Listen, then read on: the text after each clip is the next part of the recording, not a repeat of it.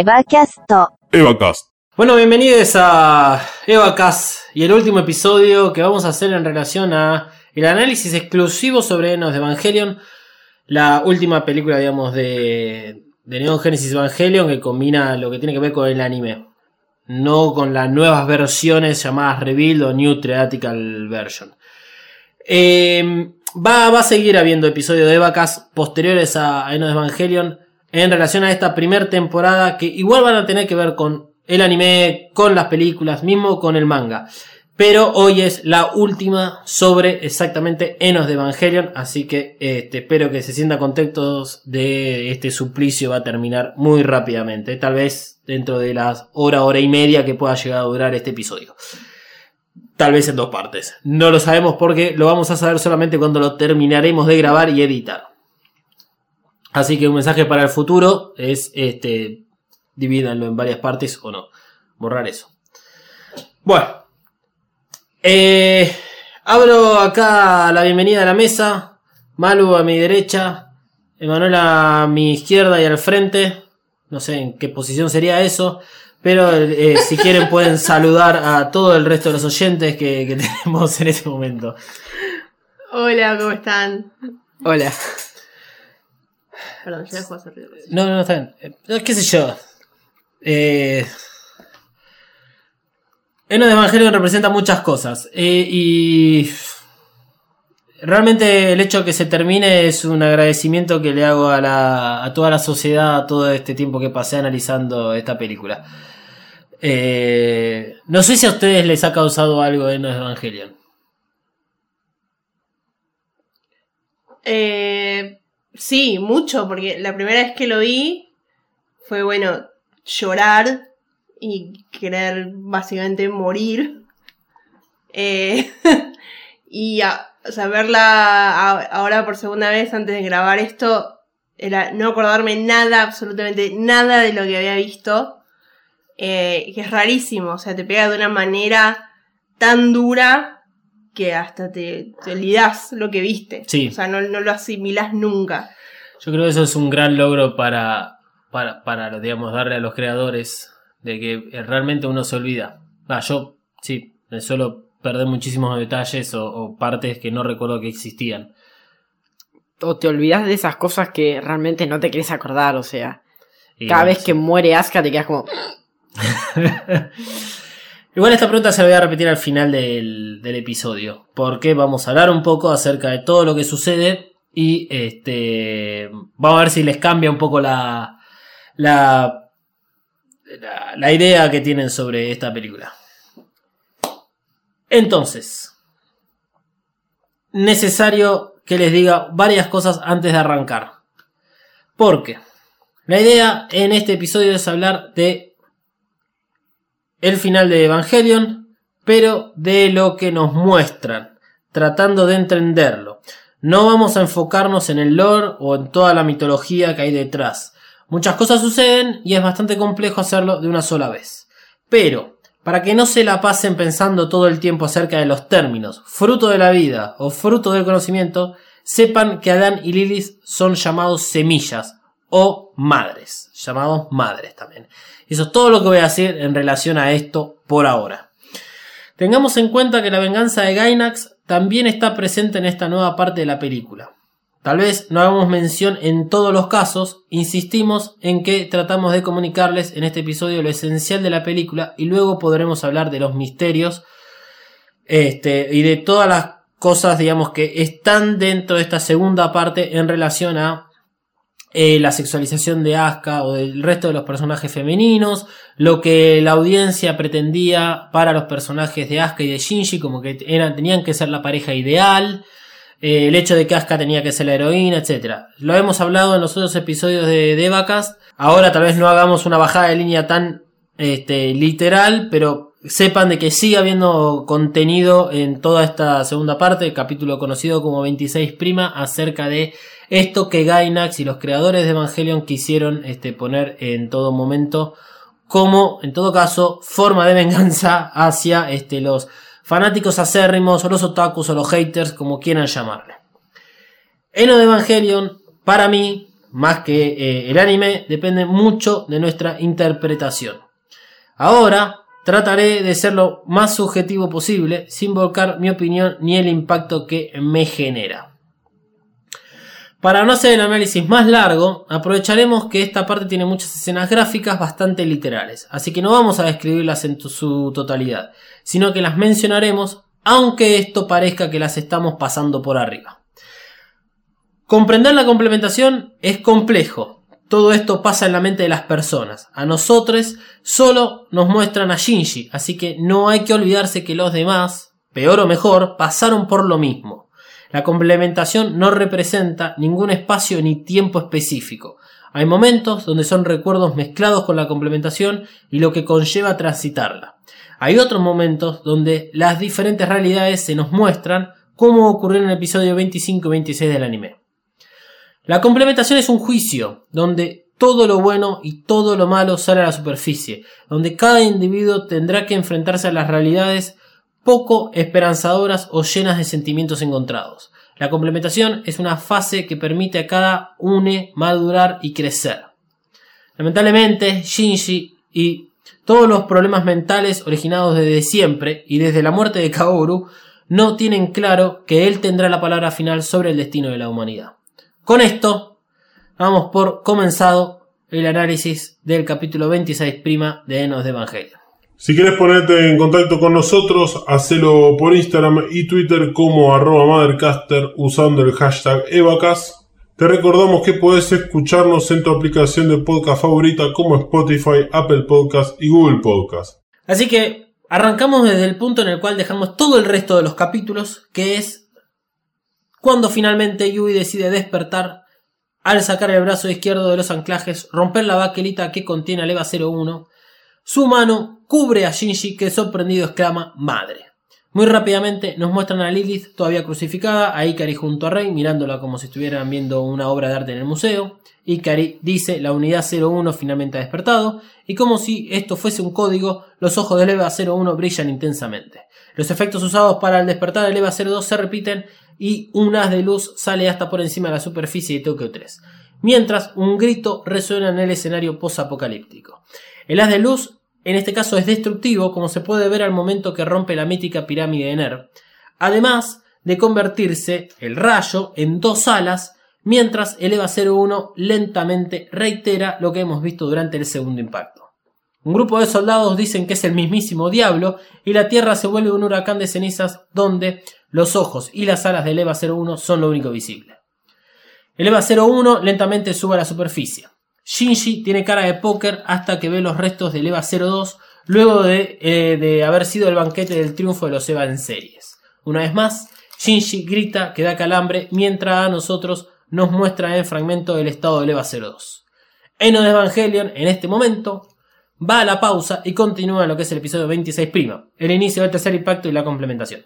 En la pausa, donde hay unos títulos, suena una nueva versión de Thanatos titulada Thanatos If I Can Be Yours. Es una versión con letra allá conocido track instrumental que ha sonado en varios episodios del anime y durante esta película. Pausa. Para la película y para nosotros. Eh, ¿Qué esperaban para esta segunda parte? O sea, a ver, lo hablamos en el hace como tres capítulos. Cuando mencionamos el hecho de que Enos Evangelion tenía una pausa en el medio. Si uno hubiese estado en el cine, creo que se levantaba y se iba. Entonces, si, si nos ponen eso en pantalla, y de repente continúa. No sé si a ustedes pueden recordar o más o menos tener una idea de qué es lo que esperaban a lo largo de esta película que iba a ser, digamos, la complementación. No tanto, digamos, por esto de la pausa, sino, sino más que nada también teniendo en cuenta del capítulo 25 al 26. O sea, ya sabiendo de qué se trataba la complementación, en todo caso, si se imaginaban, eh, por decirlo de alguna forma, todo el espectáculo visual que representa esta parte, o mismo todo lo que conlleva la complementación. Eh, no, la verdad no me esperaba algo así tan abstracto que después de ver eso fue que, yo dije, bueno, es esto no, no, es una serie, no es un dibujito, no es un anime, no es, es una obra de arte conceptual. O sea, es eso. Eh, y quedé muy flasheada. Para mí tendrías que esperar al, a la película 2 del reveal para asegurar exactamente eso. Bueno. No estoy, igual es, es- obviamente es mi opinión esa, pero. Estoy tratando de acordarme qué pensé la primera vez. Y creo que no pensé nada porque me fui al baño. Ah, ok. Pues yo no, yo no me acuerdo de haber pensado. Si no me esperaba nada de todo esto. No recuerdo haber pensado. A mí me pasa mucho eso, sí. Fue como, baño. Vol- volví. ¡Eh! Sí, a ver, yo no, no- a ver, vale, obviamente estoy haciendo una pregunta en un contexto en el cual uno no para de verlo, o en todo caso frena el VLC, o Netflix si quieren ustedes ahora, eh, dice, che, pero falta la mitad de esto. Y sigue, y no piensa, pero aunque sea, eh, tal vez alguno sí dice, che, esto, vos, vos lo tenías mucho más reciente tu recuerdo, y puede, puede ser de que uno lo sorprenda todavía más eh, por todo lo que sucede. Eh, ya que estamos con esta pausa y que mencioné que al EVA 01 cuando despierta y empieza a elevarse a la superficie, el haz de luz se convierte en dos alas y después vamos a ver de que al romper las armaduras, el, anclaje de las armaduras y el EVA 01 desecha su- toda su armadura, eh, se, le generan dos alas más y terminan formando el símbolo de la cruz. Vos que sabés estas cosas de alas, ¿a, a qué viene todo este tema de alas? Las alas representan el poder del ente. Porque no necesariamente tiene que ser siempre un Eva. Una semilla de la vida. Sí tiene que ser algo que resista todo ese poder. Como vimos con el tema de Rey. El Bessel no resistía ya el Lady Field de Lilith. Claro. Pero en este caso se supone que esas dos alas fueron generadas durante la batalla contra Ceruel, pero no liberadas, por llamarlo de una manera. O sea, el poder de esas alas no se fue utilizado. Y que la única que era consciente de esto era Yui, porque Claro. Shinji, bueno.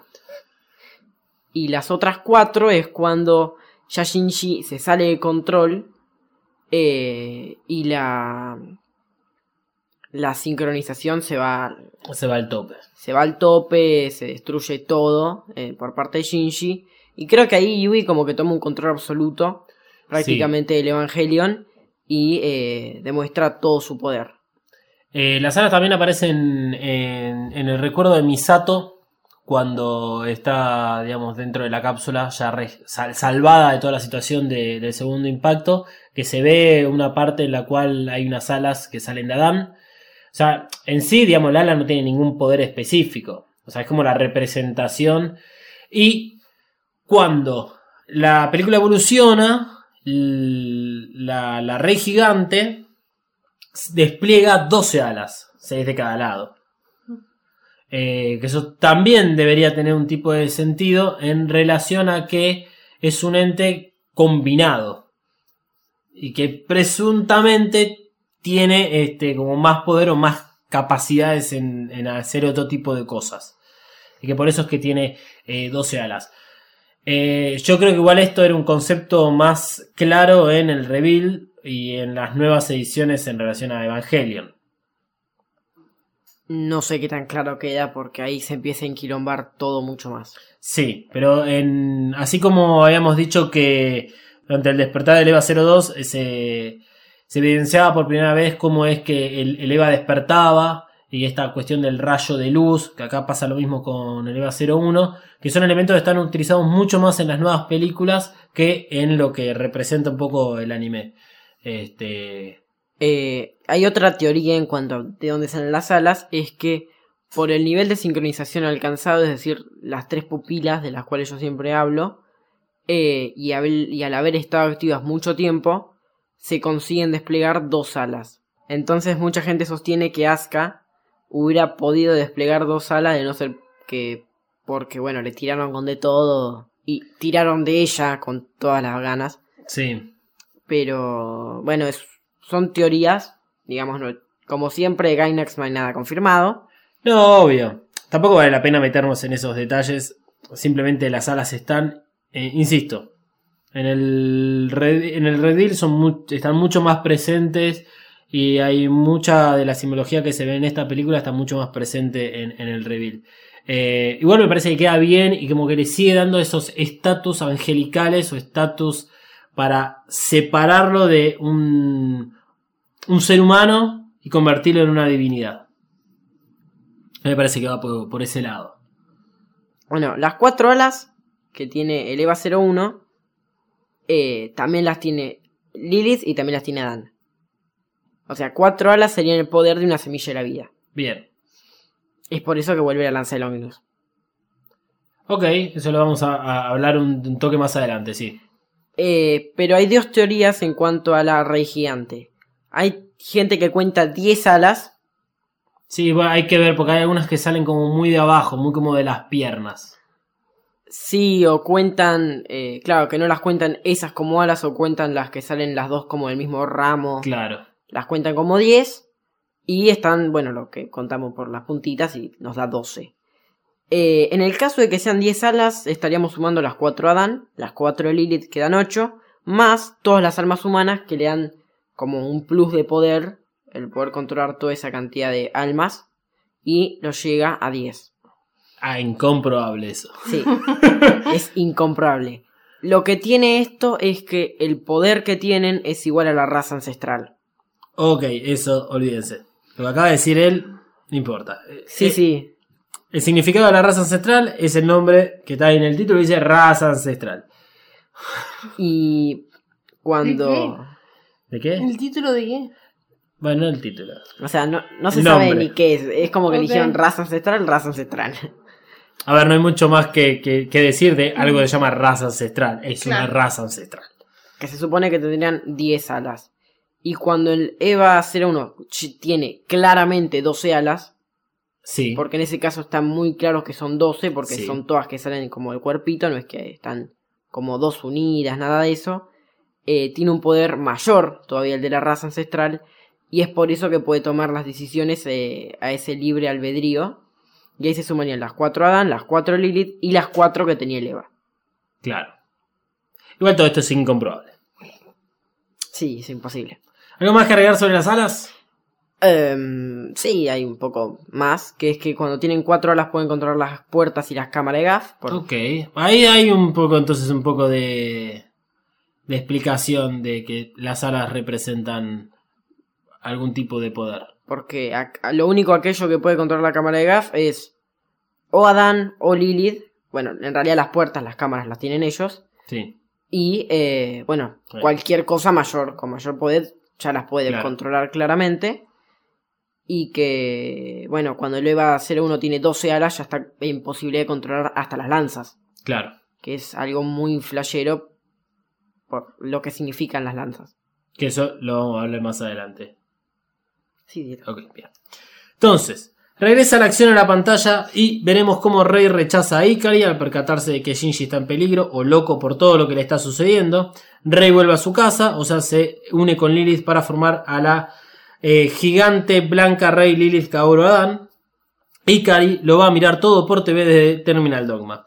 La nueva diosa creada se libera de la cruz sin dejar marcas, desecha la máscara con el símbolo de Cele y comienza a transformarse en una red gigante que tiene aspectos fantasmales, ya que traspasa todos los materiales hasta que adquiere el tamaño adecuado para poder ponerse frente a frente con Shinji.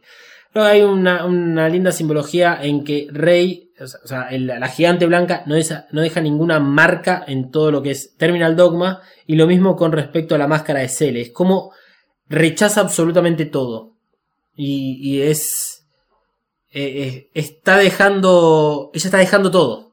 Que, es, que creo que eso es mucho más de la personalidad de Rey que de la propia Lilith. Los sonidos son geniales que hace al despertarse, digamos, de esta gigante. Se nota, digamos, la diferencia entre Lilith y el despertar de un Eva. Es más calmo y menos bestial. Recuerden que hablamos en el episodio anterior sobre todo lo relacionado a Rey y al alma que contiene, así que pueden escucharlo de vuelta si no entendieron bien cómo es que Rey está fusionada, en este caso con Lilith.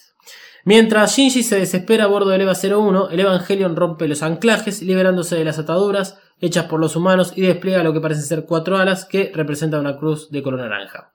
Durante el despertar del EVA 01 no tenemos el monitoreo por parte de NER, por lo tanto perdemos detalles acerca de lo que realmente sucede dentro del Entry Plug, por ejemplo, cuáles son los niveles de sincronización alcanzados por Shinji y el Evangelion. A partir de esto es hay muchas suposiciones sobre las diferentes etapas que cumple esta transformación, digamos. Pasa de ser un Evangelion común y corriente, despliega las dos alas, rompe las ataduras, despliega las otras dos.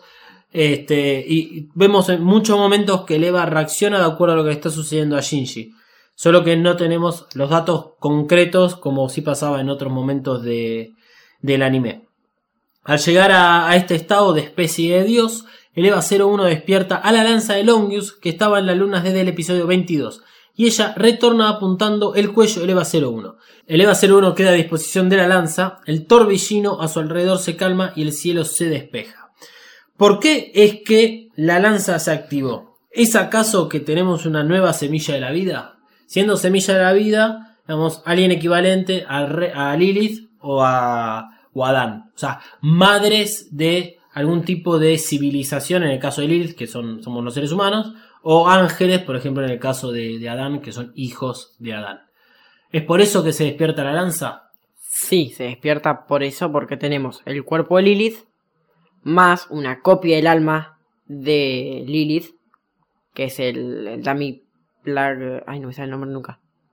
El, el coso. ¿El Dummy System? El Dummy System, que muchos lo consideran como una copia de alma, y el genoma de Lilith, que es Shinji. Con eso tenés una Lilith medio trucha, pero es Lilith. La lanza de Adán se activa. Y es por eso que yo creo que no consigue inhabilitar completamente al EVA 01. Mm, ok. O la está controlando la rey gigante. También. Sí, también puede ser. O que Lady Field, que tiene el. Bueno, el EVA 01 es lo suficientemente poderoso como para evitar que lo atraviese. Porque si te das cuenta, cuando la lanza lo atraviesa es cuando se destruye el ego de Shinji. Sí. Sí, Sí. igual es- no, no lo atraviesa, sino que en realidad es como que se fusiona con la lanza. Es distinto a cómo lo atraviesa el EVA 02. Sí, O- bueno. A ver, eh, acá la incógnita es que es la lanza. La, la lanza de Longius, que es la que forma parte de todo el anime, es una lanza que está acompañada por un ente. En este caso es de Adán. Vos decías, esta es la lanza de Adán. Cuando hablamos en el capítulo 23.1 de spoilers, hablamos de una imagen de un cuerpo gigante con una lanza clavada en la espalda. Y ese momento se dijo que eso era la expedición Katsuragi, al cual había encontrado Adán con la lanza clavada. En la mitología de Evangelion, a raíz de la raza ancestral, implica que las semillas de la vida, Adán, Lilith, van acompañadas cada una con una lanza. Esa lanza es capaz de controlar a esta semilla de la vida. En el caso, como sucede en Evangelion, que dos semillas de la vida, por algún motivo random, caen en el mismo planeta para eh, poblarlo, una de las dos lanzas se tiene que activar. Y porque tiene que darle prioridad a una, a una semilla de vida para que esto, eh, digamos, para que se desarrolle. Y la otra queda inactiva. Se dice que hace billones de años Adán llegó a la Tierra. Y antes de que, digamos, su propia semilla, o sus hijos, pueblen la Tierra, cae accidentalmente Lilith. La que se conoce el primer impacto como el meteorito que hizo eh, extinguir a los dinosaurios. La creación de la luna, por eso es que la luna está siempre muy presente en Rey eh, durante todo el anime, se supone que con el impacto de un meteorito en algún momento se, se- genera la luna, la luna es un desprendimiento de la Tierra. Hay toda una mezcla de esos conceptos en los cuales Lilith llega a la Tierra en la luna negra, que es su nave, y por algún motivo la lanza se rompe. Al romperse esa lanza, se habilita la de Adán y lo neutraliza para que Lilith, ya que no tiene forma de, de, digamos, de neutralizarse, genere vida dentro del planeta Tierra. Eso es lo que dice, digamos, toda la mitología en relación a las lanzas. ¿Para qué es que funcionan? En este caso, el EVA 01 tiene, como decís, cuerpo, o sea, Lilith es una clonación de Lilith. Yo no estoy de acuerdo con que el Dummy System eh, acá forme algún tipo de. tenga algún tipo de relación con todo esto. eh, me parece que directamente eh, el EVA 01 es una clonación directa de, de Lilith y este, incluso tiene como parte del alma. Es como una, es como una versión medio trucha, pero me parece que es demasiado Lilith. Y este, cuando contra Ceruel gana el EVA 01 y adquiere el órgano S2, lo que está adquiriendo también es parte de Adán, que es el fruto de la vida. Mientras que Lilith es el fruto del conocimiento, que es lo que determina a los seres humanos. En muchas ocasiones hemos hablado de que Ikari siempre hacía relación a, cómo la humanidad eh, se enorgullecía de la ciencia y eso está dado a través de el conocimiento. Entonces, se deja implícito que los hijos de Lilith son, digamos, los creadores del conocimiento, por lo tanto, los creadores del conocimiento, sí, pero por lo tanto viene de Lilith y Lilith es como el fruto del conocimiento que es mencionado en esta película, lo menciona Fuyuski, el EVA 01 finalmente tiene el fruto del conocimiento y tiene el fruto de la vida, que es extraído, digamos, de lo que son los ángeles. Yo creo que por eso es que más que nada se activa esta lanza, porque es este la evidencia de que hay un nuevo ser al nivel de Lilith y Adán. ¿Por qué se detiene? O por lo que vos decís, el EVA 01 está frenándola, o la red gigante la está frenando, y esto tiene que ver con lo que vamos a hablar, digamos, de acá en adelante, que es que la lanza es usada como de otra forma. Es por eso que yo en el capítulo anterior mencioné el hecho de que todavía Adán no estaba con la... Adán completo no estaba con la rey gigante. Porque la lanza se dirige al que acaba de aparecer entre muchas comillas. Si no, para mí hubiera intentado neutralizar a Lilith. ¿Y por a- qué? digo a Adán. ¿Por qué? Y porque es la lanza de Adán. Sí, pero ¿cuál hay? O sea, el, el ser gigante es uno solo, es una combinación de todos. Y es el único. Supuestamente las lanzas se activan cuando hay más de uno. Bueno, hay más de... hay tres. No, porque sigue siendo un solo ente. bueno, es muy complicado. Sí, ya sé, obviamente es muy complicado. Pero bueno, de esto, por eso que hay mucho lío con, con Evangelio en relación a esto. Bueno, se le hace su aparición y explica, a pesar de sus dudas sobre la posibilidad de hacer el tercer impacto y luego ejecutar la complementación, que la lanza original le es otorgada como símbolo de que están haciendo las cosas bien. El plan de comple- complementación que quiere Sere es usar al EVA 01 en reemplazo de Lilith, a Shinji como nexo y a las Evas en serie como soporte del EVA 01 al forzar algunas técnicas completamente indescriptibles. Respecto a las Evas en serie, Sere dice que tienen menos unidades de las que pretendían, esto no se debe a que Asuka haya matado alguna, sino que Sele paró la producción en la novena, faltando tres más por hacerse. Supuestamente, este corte abrupto de la creación de las Evas en serie se dio por la muerte de Kaoru, o sea, el último ángel, y la necesidad de ejecutar el tercer impacto lo antes posible. El comité de Sele se convierte en una especie de grupo de hechiceros porque realizan un conjuro que aparentemente impacta en el actual de las Evas en serie. Nota importante, no hay nada de información oficial sobre el actor de las Evas en serie, sobre si son autónomas o si Sele las está controlando, ya sea por este conjuro o por controles reales o mandos a distancia. Lo importante es que Sele deja claro su plan, que es volver a converger todas las almas en una y dejar de lado la individualidad del ser humano. Las Evas en serie crucifican al EVA 01, muerden las alas y llevan la unidad a una altura deseable. Se posicionan y liberan los motores S2 creando un 80 field inverso.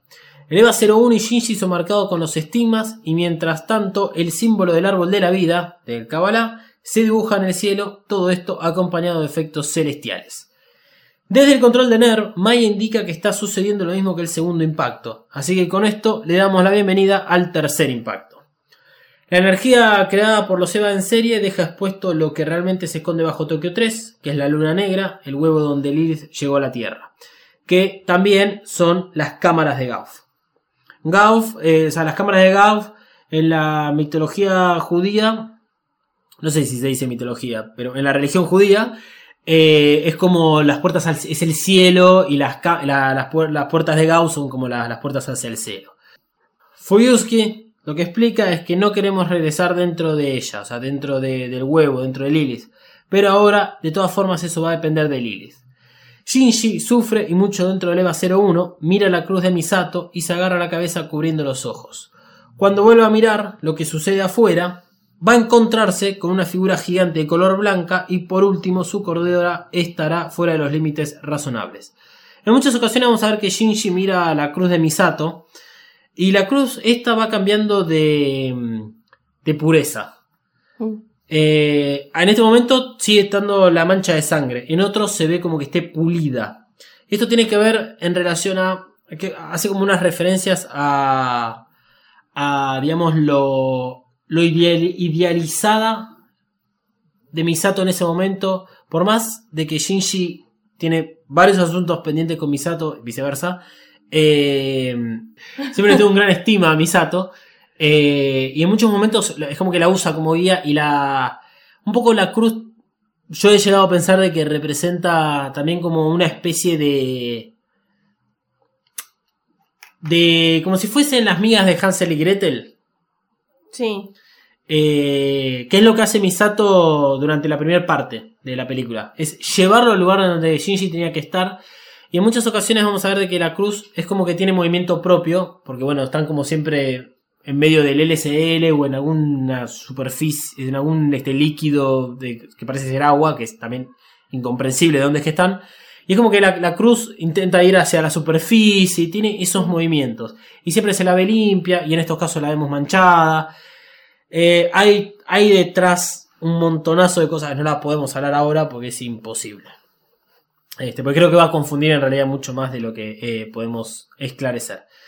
Eh,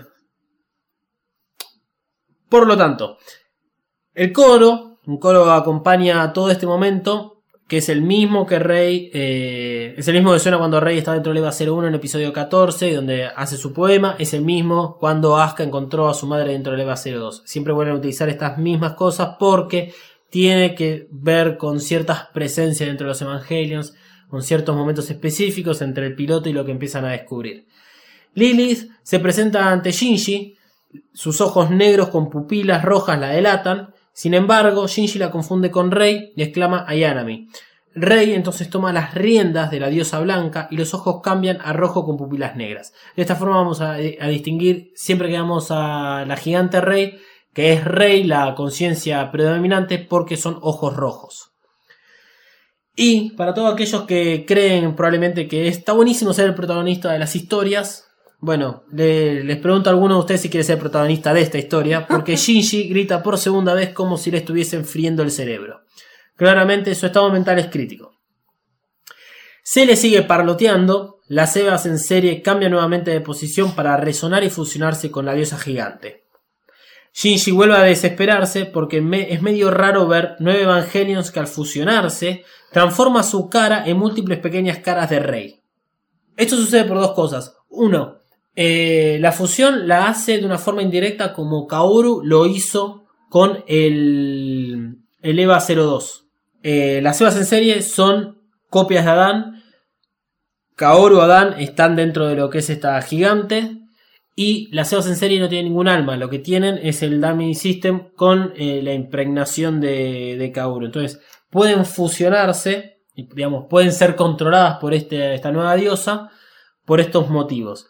Adquieren la forma de rey o la cara de rey porque a los creadores creo que se les cantó el, el choto y justamente cuando se empiezan a transformar hay un lindo choto en pantalla.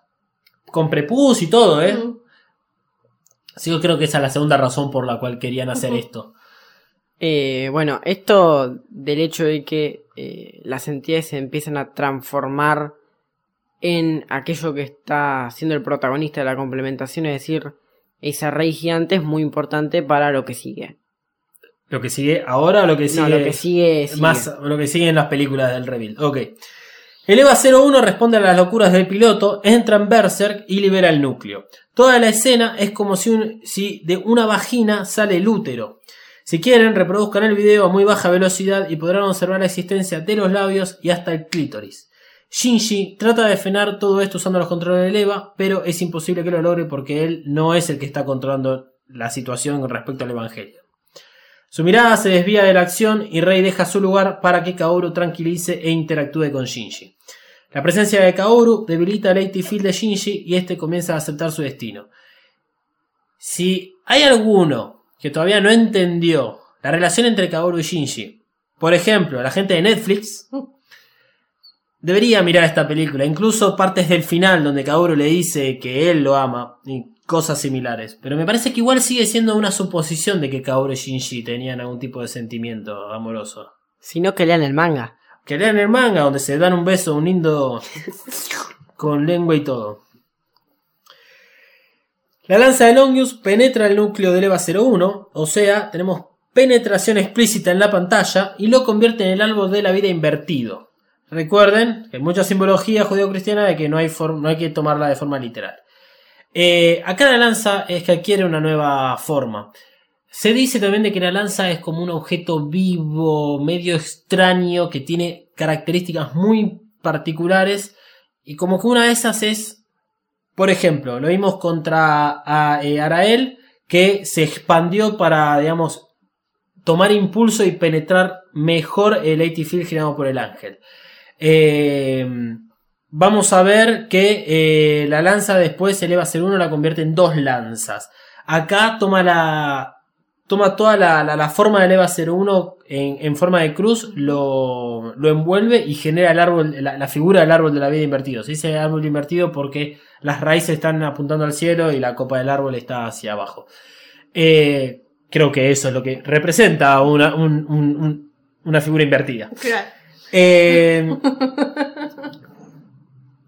es un catalizador la, lanza. No sirve específicamente para nada. Yo creo que lo único que, vale la pena de todo esto es que haya alguien que flashee que Kaoru le, dio ahí un pinchazo a la mamá de, Shinji, cosa que no pasa porque cuando Shinji eh, ya, digamos, debilitó el AT Field y permite que la, lanza eh, penetre dentro del núcleo, Rey vuelve a tomar posesión de, digamos, esta, de, este, de este ser gigantesco.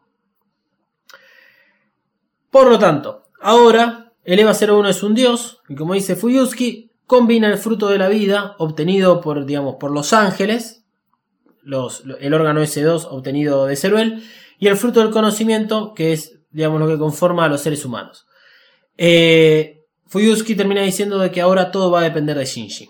Yui se hace presente en la cabina de EVA 01 y le habla a Shinji. Le dice que Rei encarna sus esperanzas y deseos y le pregunta a Shinji qué desea. Shinji se diluye en el LSL dentro del entry plug y se conecta más con la madre o el agua que aparece, digamos, por encima de la imagen hace referencia a las madres, que ya esto lo hemos hablado en otros capítulos, ya que todo lo que sigue a continuación hay una gran presencia de este, la madre de Shinji. La gota de agua cae para romper la escena que se convierte en una plaza de juegos. La película va a una pausa y nosotros aprovechamos para discutir un poquito sobre este nuevo concepto de los frutos. No sé si tienen alguna duda más sobre qué, es esto de los frutos de la vida o el conocimiento. Ya creo que lo hemos hablado, tal vez lo podemos hacer en un resumen. Eh, no sé vos que tu segunda vez que viste eh, de Evangelion. No, tengo más dudas de lo que son las, las escenas siguientes en esa plaza. Tengo todas. todo, todo lo que pasa se fue transformando en una pregunta en mi cabeza. Ok, bien. me gusta esa, esa actitud. Solamente como para dar un resumen es. La mitología de Evangelion tiene una raza ancestral. No importa dónde están. Una raza ancestral fueron los creadores de las semillas de la vida, Lilith y Adán. Ambos por algún motivo terminaron en el planeta Tierra, solo uno puede poblarla, entonces hay uno que queda deshabilitado, ese es Adán. El tema es que en el segundo impacto, cuando la expedición Katsuragi eh, hace bardo, no se sabe qué hace, y tiene que ver con sacar y poner la lanza de Longios, etc., generan el segundo impacto, se habilita la posibilidad de que los hijos de Adán vengan a poblar la Tierra, esas son las llegadas de los ángeles, y este, tiene que combatir contra este, Lilith, o los hijos de Lilith. La situación acá es que ahora el EVA 01 tiene la combinación de estos dioses. Y punto. Ya tenemos un montonazo de tiempo extra para hablar más adelante. Lo hablamos en otro momento. Bien. Pasemos a lo siguiente. Antes de la plaza de juego, que es las muertes que faltaban mencionar de los personajes, por lo menos principales. A ver, el plan de Ikari falló y el de Cele se está produciendo, que es unir todas las almas en una, pero no exactamente como ellos querían. Sin embargo, les viene bien. Por lo tanto, el tercer impacto se desarrolla y da comienzo a la complementación. Todas las almas serán devueltas a su estado original, libres de pecado. Todas en una. Lilith comenzará a recolectar las almas usando a Rey en el proceso que se convertirá en el ser más querido de la persona que morirá al verla. ¿Sí? Lo hablamos en todas las muertes, digamos, que, que hubo hasta el momento, de Misato, de Aoba, de Maya y de Makoto, de qué ser se le apareció. Bueno, es esta Rey que va recolectando las almas, se convierte en un ser querido por esta persona, y de esta forma la persona se, se siente complacida, baja su AT field y entonces se convierte en LSL.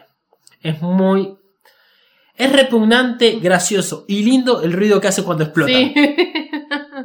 Es, es Es eso. raro, da, como, como que molesta un poco, pero a la vez es Pero no. satisfactorio y raro. Sí. Eh, la Rey que, digamos, va recolectando las almas es lo que se conoce como la Quantum Ray. Y esto tiene que ver con, con el tema de la física cuántica, de, los manejos de tiempo y espacio, etc. Acá lo único importante es que este ser gigante y que tiene la conciencia de Rey como predominante puede estar en cualquier espacio y tiempo. A la vez o no, pero puede hacer lo que quiera. Bien.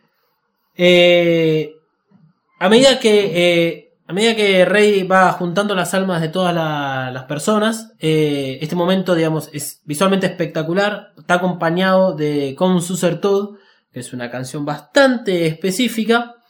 Ya vamos a, entrar, digamos, en detalle de esa canción. Cada ser es disuelto en LSL, libera su alma, que es recolectada por Lilith. La canción es escrita por el mismísimo Hideki Anno, tiene una letra muy dura que acompaña lo sucedido en pantalla, o sea, la muerte de millones de personas y la extinción de la humanidad. Contrarresta la música que la acompaña porque tiene como tonos de alegría. Si ustedes prestan atención, o sea, lean la, lean, busquen, digamos, lo que son la letra de la, de la canción esta, se van a dar cuenta que es un bajón, habla de depresión, habla de, de responsabilidades, eh, pero igual la, la canción es que uno se siente bien. Porque justamente lo que está pasando es que tiene que ser tomado como que esto es una decisión para mejor. Que igual ya, sa- ya sabemos que esto no es la idea. No es, no es, no es el objetivo de la película eh, que todos nos fundamos en un solo ser. Lilith genera un anti-80 field, el mismo creado por Adam en el segundo impacto. Si nuestro cuerpo es la representación de un 80 field, un campo inverso destruye el cuerpo y es de esta forma que se recolectan las almas y la razón por la devastación en la Antártida. Ya sé que sigo explicando la, el concepto de inverso, pero no importa. Es un sinfín de referencias a órganos sexuales. Las almas entran por vaginas que están en las palmas de la mano de Lilith y se guardan en la luna negra o el huevo. El EVA 01 comienza a fusionarse con Lilith, penetrando el tercer ojo, más vaginas y acá hay que insertar el meme de Oprah diciendo Everyone gets a vagina. Todo esto muy bonito hasta que Shinji decide, fre- decide frenar con la complementación y la rechaza. Antes de meternos con todo lo que está sucediendo dentro de Shinji, tenemos que resolver estos dos finales que nos quedan pendientes. El primero es el de Fuyusuki, que como era de suponer, Yui es quien recoge su alma. Su amor hacia Yui eh, nunca queda explícito, está más relacionado con la creencia en Yui y de todo lo que ella creyó que podía hacer. Esto está incluso eh, explicado en el final, cuando se expande la conversación que ya nos habían mostrado que habían tenido en el lago, entre Yui y Fuyusuki. Bien, el segundo muerto que nos quedaba es sin duda Ikari, quien queda fuera de la complementación por Gil. Lilith está juntando las almas del personal de NER vivo y de los muertos recientemente. Ikari yace a la espera de su turno en Terminal Dogma. Un momento muy esperado por él porque quiere volver a ver a Yui. Yui, su esposa, aparece a su lado. Ikari se sincera con ella. Reconoce que le causa dolor a Shinji cuando está cerca suyo y que tiene miedo de Shinji. Aparece Kaoru sobre la cabeza de Ikari y le dice que estaba corriendo, como Shinji hizo durante toda la, todo el anime. que estaba, digamos, escapando de las situaciones que no le resultan placenteras, como el hecho de que Ikari cree que nadie puede amarlo. Rey 3, porque es la que está desnuda, le dice que por el miedo cerró su corazón, cortó los lazos con los demás. Ikari entiende que es el precio que tiene que pagar, se conforma con haber visto a Yui unos segundos y asume su muerte en manos de su esposa y creación, el EVA 01, que como podrán ver no tiene armaduras. O sea, es literalmente el EVA 01 que está en este momento. Se recrea entonces la muerte de Kaoru, el EVA 01 levanta a Ikari y le arranca la cabeza. Ikari se despide de este mundo pidiéndole perdón a Shinji y quedándose afuera de la complementación. Porque lo que se ve de, de Ikari es que queda el cuerpo sin la cabeza y no explota en el SL. Solo se salvan los anteojos que agarra Rey 2 del piso y se une a sus otras versiones. Esto es, digamos, la muerte de eh, los últimos dos personajes que nos faltaban, Yu, eh, y Ikari. Y un resumen muy rápido de lo que es todo el proceso espectacular que tiene Enos de Evangelion en relación a la recolección de las almas y este cómo es que van entrando por múltiples vaginas todas las cosas que, como decía, lo vamos a pasar, digamos, ahora por alto. Eh, creo que es bastante explícito todo lo que quiere decir y por eso es que no le estamos dando ahora el tiempo necesario para analizarlo porque está ahí, me parece que no tiene mucha más vuelta que eso. Incluso cuando el, EVA 01 penetra en la frente de, de la red gigante, creo que queda re claro que es alta concha que está ahí. O sea, Sí, sí, sí. me parece al pedo seguir dando vueltas por esto. Pero ahora entonces vamos a ir con lo de la escena de la plaza. Vamos a hacer el mismo juego. Vamos a ver de qué se trata y después lo vamos a analizar.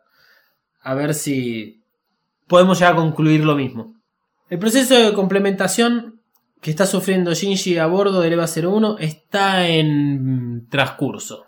Es muy difícil de determinar por esta cuestión de cómo es el proceso de complementación, en qué momento ya pasó el tercer impacto, si está ocurriendo, si estamos en la previa, si está la complementación o no. O sea, es, es algo que no tiene tiempo y espacio.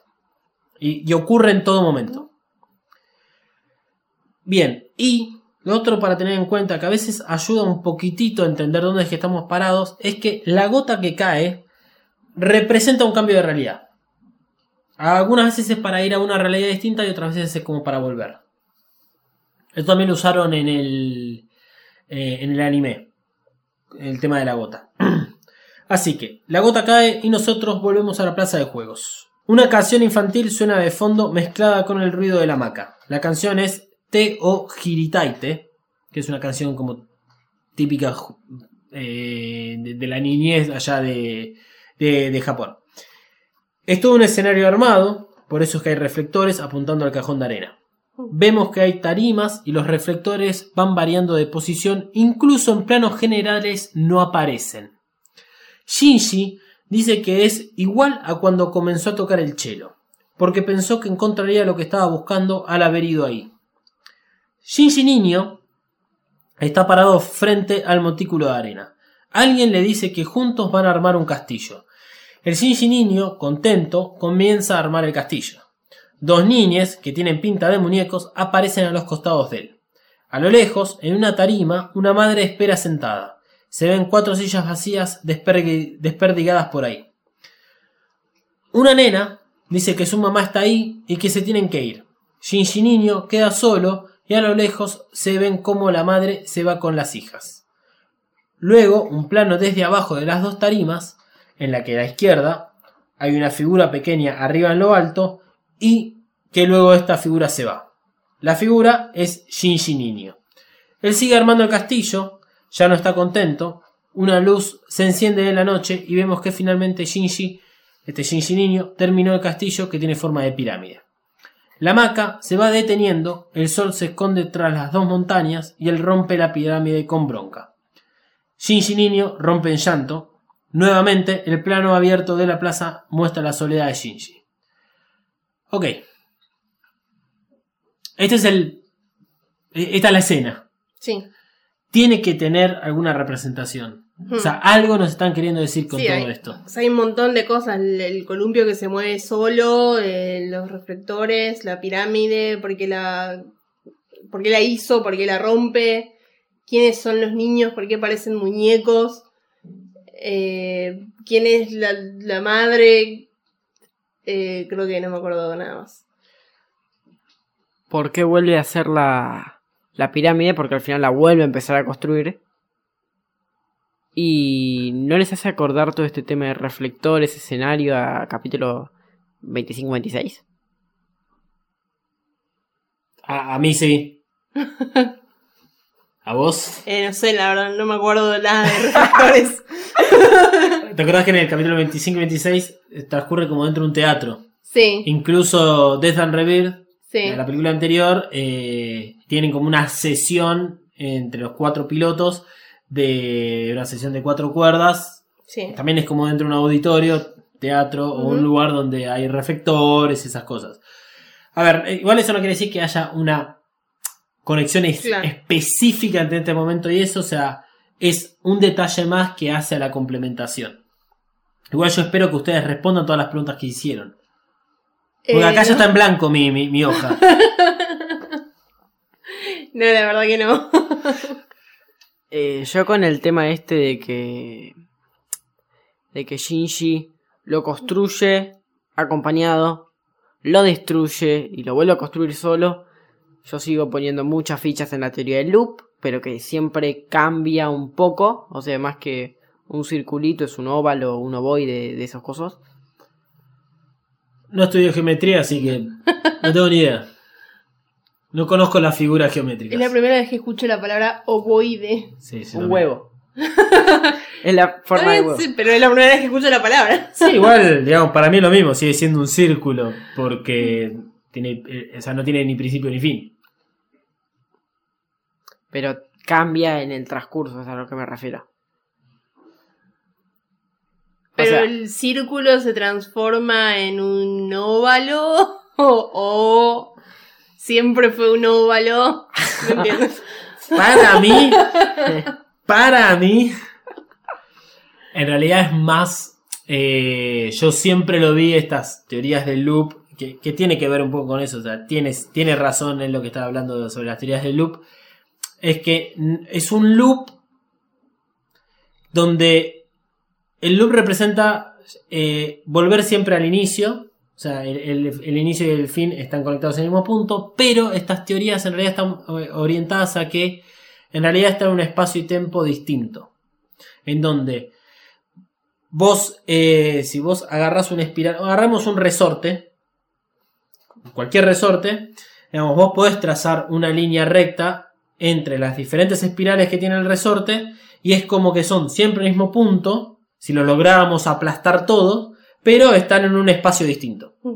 Entonces es como que todo esto que ocurre en Evangelion parte de un lugar, pasa por el mismo, pero está en otro espacio distinto o en otro tiempo distinto, pero es lo mismo. Claro.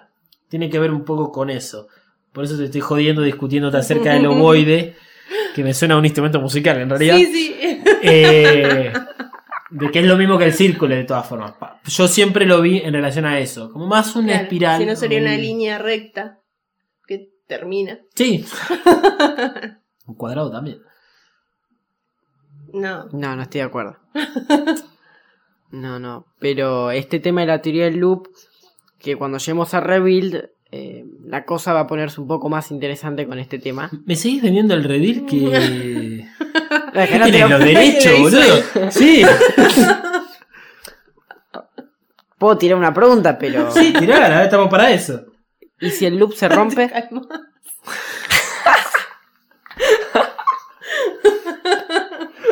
No lo quise decir de esa forma. No hay violencia en este podcast. ¿Cómo sé si el loop se rompe? Claro, en vez de... O sea, yo vengo con el circulito. No, no, ya, ya sé lo que significa lo que significa que un loop se rompa. Me refiero a Evangelion. Está haciendo un dibujito para Sí. los que no lo están viendo. O sea, Yo vengo transitando por tu resorte, ¿ok? sí. Yo lo que me refería es, si vos vas transitando por tu circulito Sí. y en un punto algo o algún factor hace que esto cambie Sí. y dejes ese circulito, es decir, que ahora todo lo que normalmente está destinado a repetirse cambie. Sí. O sea, enti- entiendo lo de romper el loop. Vos decís, eh, ¿en qué caso en particular acá aplicaba Evangelion? Bueno, es- es un spoiler. Vos, vos estás hablando de que en, en esta película hay como evidencias de que el, el loop se puede romper. O es lo que representan los reveal de que es como que en algún punto ese loop constante de Evangelion se rompió y por eso es que hay como una nueva historia. O hasta incluso el manga, o hasta el hecho de que haya muchos finales de Evangelion. Sí, Porque el hecho de que eh, el- uno piense que el anime es un final, eh, Evangelion es otro, nos lleva a pensar de, ok, en Evangelion terminamos el loop, volvimos a empezar, y ahora por algún motivo llegamos al final de The End of Evangelion. ok. Es a lo que yo me refiero.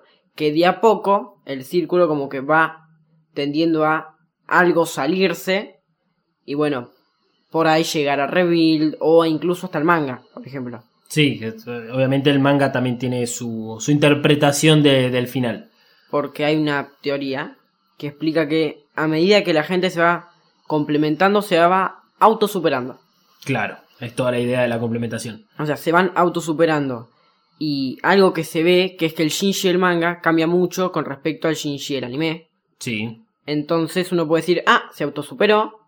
Y ahora no va a hacer los mismos errores que hizo antes. Por llamar de una manera. Errores, acciones. Va a tener un cambio. Porque su mentalidad ya cambió, digamos. spoiler alert, no sucede eso.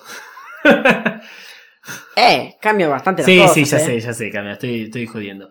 Este. Pero yo creo que lo que intenta esta escena es mostrarnos esta posible función. Función no es. Ay, espera. Posibilidad. Sí, a ver, no, no creo que lo haga tan literal como lo que vos planteás de que, eh, digamos, la complementación y la superación de, de las personas sobre sí mismas y de cómo este, va, va viendo tal vez diferentes finales o, o diferentes eh, historias a raíz de, de los diferentes medios en los cuales Evangelion se estuvo, eh, digamos, eh, proyectando o se, estuvo publicando. Eh, pero sí hay un poco de ese ida y vuelta. Así que vamos, vamos a hacerlo fácil. Todo comienza con la frase que dice Shinji acerca del chelo. Dice, es como cuando comencé a tocar el chelo. En el episodio 15, cuando Asuka encuentra a Shinji tocando el chelo, ella lo alienta diciéndole que no es para nada malo como toca. Esto es importante decirlo de esa forma, porque Asuka mm, su mensaje positivo hacia Shinji lo da de esa forma. No sos tan malo, le dice. Shinji le cuenta que estudia desde los 5 años y nunca dejó porque nadie le dijo que lo haga. En el episodio 26, durante la complementación, el Chelo es nombrado por segunda vez en el anime.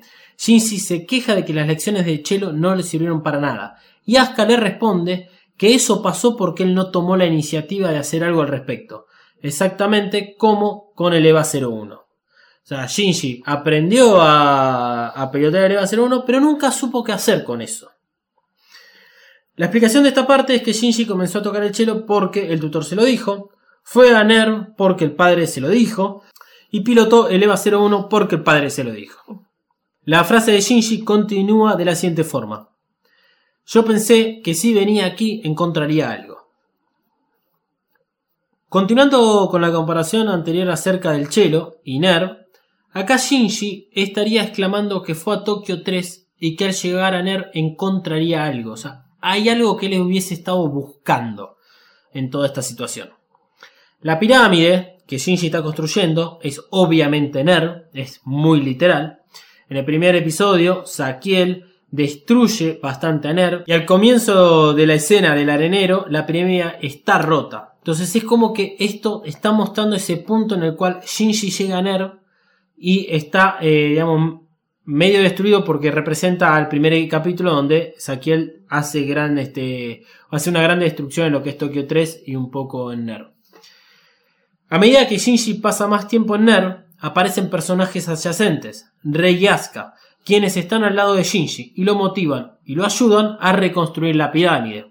Si bien las muñecas no son claras, en, en lo que son los guiones, específicamente de esta escena, los guiones de esta película, está escrito que la muñeca tiene color de pelo azul oscuro, la de la, eh, izquierda, y la otra muñeca, la de la derecha, tiene pelo rojo.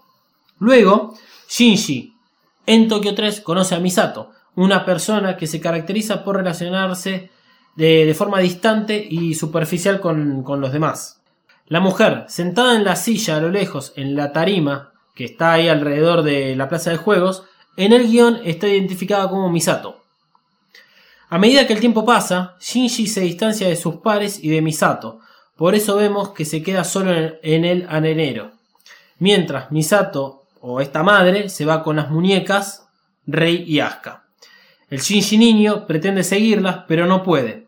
Y acá está la escena en la, en la, que él, el Shinji niño, está a lo alto de una de las tarimas y la brecha en el medio que no puede cruzar. Entonces Shinji niño regresa una vez más al arenero donde está la pirámide, o sea, regresa a Nerv. Y, y Shinji cumple constantemente este loop de tratar de alejarse o este, volver a Nerv. Ahora veamos un poco el panorama en general. ¿Qué es esta plaza de juegos? Hay muchos elementos a propósito puestos que cumplen varias funciones que eran las que vos mencionabas, Malu. Estamos asumiendo esto de entrada.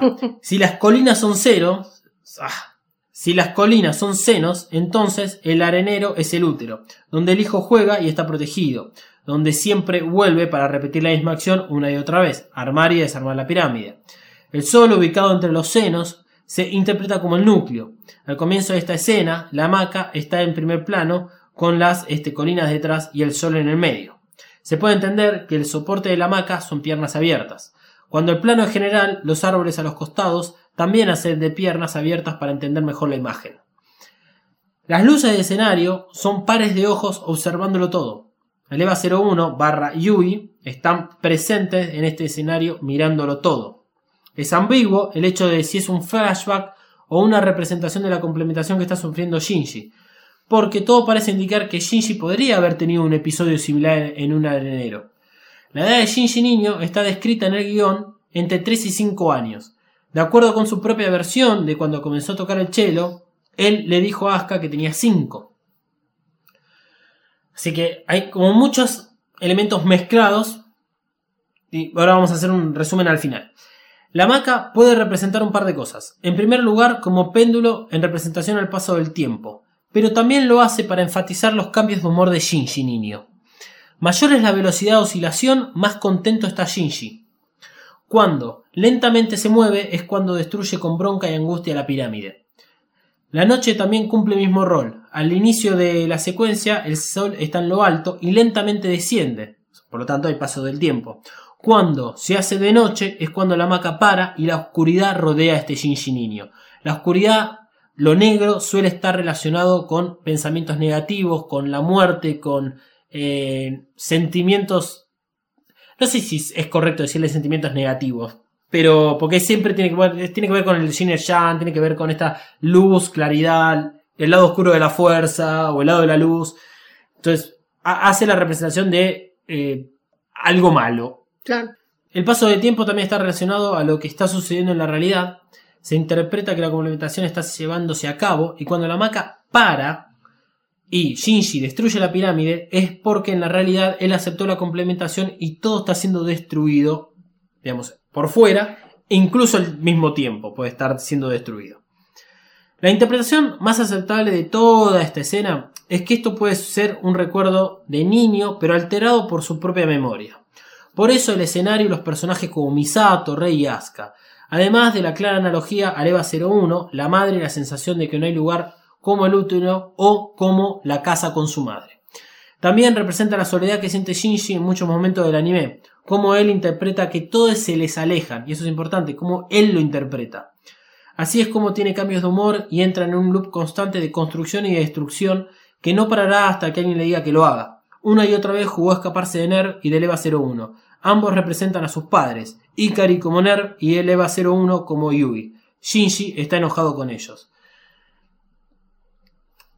Toda esta escena es, sí, realmente complicada. Esto tiene que ver eh, análisis que ha hecho, obviamente, otras personas, más allá de lo que uno pueda igual interpretar y que hay, mirándolo una y otra vez, entendiendo, entendiendo mucho más toda la simbología eh, de, la presencia de las madres en, en Evangelion. O sea, está claro que, existe esta presencia y también con ayuda del guion que está es público en internet donde está todo el guion y donde están todas las aclaraciones de por qué es que están sucediendo ciertas cosas. Eh, yo a veces lo veo esto como esos sueños que tiene uno donde sabe que esto es un recuerdo alterado porque tiene eh, elementos muy recientes. La complementación está en curso, pasa que es difícil de entenderla. y creo que esto va a ser peor con la siguiente escena, que es que apenas el Shinji vuelve a construir la, la pirámide, porque es todo lo que hace, es volver a hacer lo mismo hasta que alguien le diga que pare. En algún punto Shinji tendría que él encontrar la, la razón para tomar la decisión de parar con su, con su vida de la forma en la cual este, la viene haciendo. Eh, no tiene que, que pretender que los demás le digan las cosas que, que tiene que hacer, sino él las tiene que, digamos, tomar su, tiene que tomar su decisión para hacerlas. Entonces, en ese momento, y para cambiar de escenario, Asuka aparece en pantalla, primero lo hace con su voz y luego con una cara demoníaca. Le está diciendo a Shinji que con solo escucharlo se vuelve loca. Parece estar, parecen los dos estar acostados y esto puede ser un foreshadowing para el final. Aunque las posiciones están invertidas. Asuka está encima de Shinji. De todas formas, debería quedar en claro que ellos dos se hacen daño mucho y cuando están uno al otro cerca. Por eso es importante que la, cara que yo digo acá, que, tiene eh, Asuka como demoníaca, es una cara enojada, eh, de disgusto, no la está pasando bien y se está quejando de Shinji. Mucho de lo que sucedió posterior al, al final del anime tenía que ver con que la gente quería que Asuka y Shinji sean una pareja. En todo momento de la película, Asuka está diciendo que no quiere estar con Shinji y que lo rechaza. Y cuando, eh, ya no me acuerdo si ya lo dijimos o está por pasar, eh, hay, hay un momento en el cual creo que se le ofrece a Shinji, bueno, seamos todos unos, bien hippie, unamos nuestras almas, y Asuka dice que no. Sí, incluso el final es diciendo que asco o algo así. El final, bueno, no podemos hablar del final hasta que no veamos el final, pero el final tiene, el final es peor que el anime, Per- perdón, ¿eh? Eh, no vamos a entrar en el juego sobre si realmente estaban teniendo o no sexo, porque nosotros consideramos que es algo que no tendría sentido para todo lo construido narrativamente en Evangelion. De- si quieren después lo hablamos, no lo vamos a hacer ahora. ¿Está bien? Una combinación de escenas pasan sobre Shinji y Asuka llamando a sus madres. Y de Misato es mostrada una escena mientras este, ella habla en off cuando la cruz con su sangre es mostrada en la mano de Shinji. Misato dice que no fue capaz de ser su madre. Así que revivimos eh, varios momentos donde se habla de las madres y mismo el rol de la madre eh, en el caso de Misato. La madre en Evangelion siempre está presente y es una figura muy fuerte. Eh, ahora nos hacen revivir la semana de sexo entre Misato y Kashi y Shinji lo ve todo. Esto fue mostrado en el anime y Misato estaba muy avergonzada de que Shinji viera este recuerdo. Ahora las cosas cambiaron ligeramente porque Misato no se siente culpable, sino que razonablemente dice que es una expresión. Y un lado, de, un lado que Shinji no conoce de ella. La realidad puede ser dolorosa y es algo que deberá aprender a aceptar. Hay un paralelismo en todo esto con Asuka, porque ella está un poco disgustada al ver la escena, porque significa que ella eventualmente lo hará. Es algo que estaba buscando hacer con Kashi, y eso quedó bien claro en el anime. Además, Asuka ve la situación como dos personas que se están lamiendo las heridas unos a otros, mientras que Misato dice que lo hace para probar que existe. Toda esta escena, como decía antes, es diferente a la, del anime donde las mujeres cuestionaron el actuar de Misato por tener sexo libre. Ahora sucede lo contrario, excepto por Asuka, que en algún punto es razonable su reacción porque tiene 14 años. Y hay cosas que todavía no entiende. Y, obviamente, por Shinji, que mira todo con una cara de disgusto. Muchas veces hemos dicho de que Shinji no entiende las cosas relacionadas con el sexo y este momento lo comprueba. Ambos, Asuka y Shinji, tienen que madurar. Es parte del proceso que conlleva la complementación. Para mí, este momento marca las diferencias con el anime. En el anime, una de las cosas que había sucedido era que todas las mujeres no, eh, demostraban un disgusto porque Misato se había quedado una, una, semana en la casa cogiendo con Kashi. Y acá sucede todo lo contrario. Y los únicos dos personajes que las cuestionan son los menores de edad que están, eh, digamos, desarrollándose sexualmente al tener 14 años. Incluso lo encuentro razonable y me encanta de que haya sido así la representación de este momento. Revivimos cuando Asuka y Shinji se besaron, pero también es diferente. Asuka no parece querer besar a Shinji. Está distante. ¿Acaso sabe? Claro que sí. Y en unos segundos se lo dirá.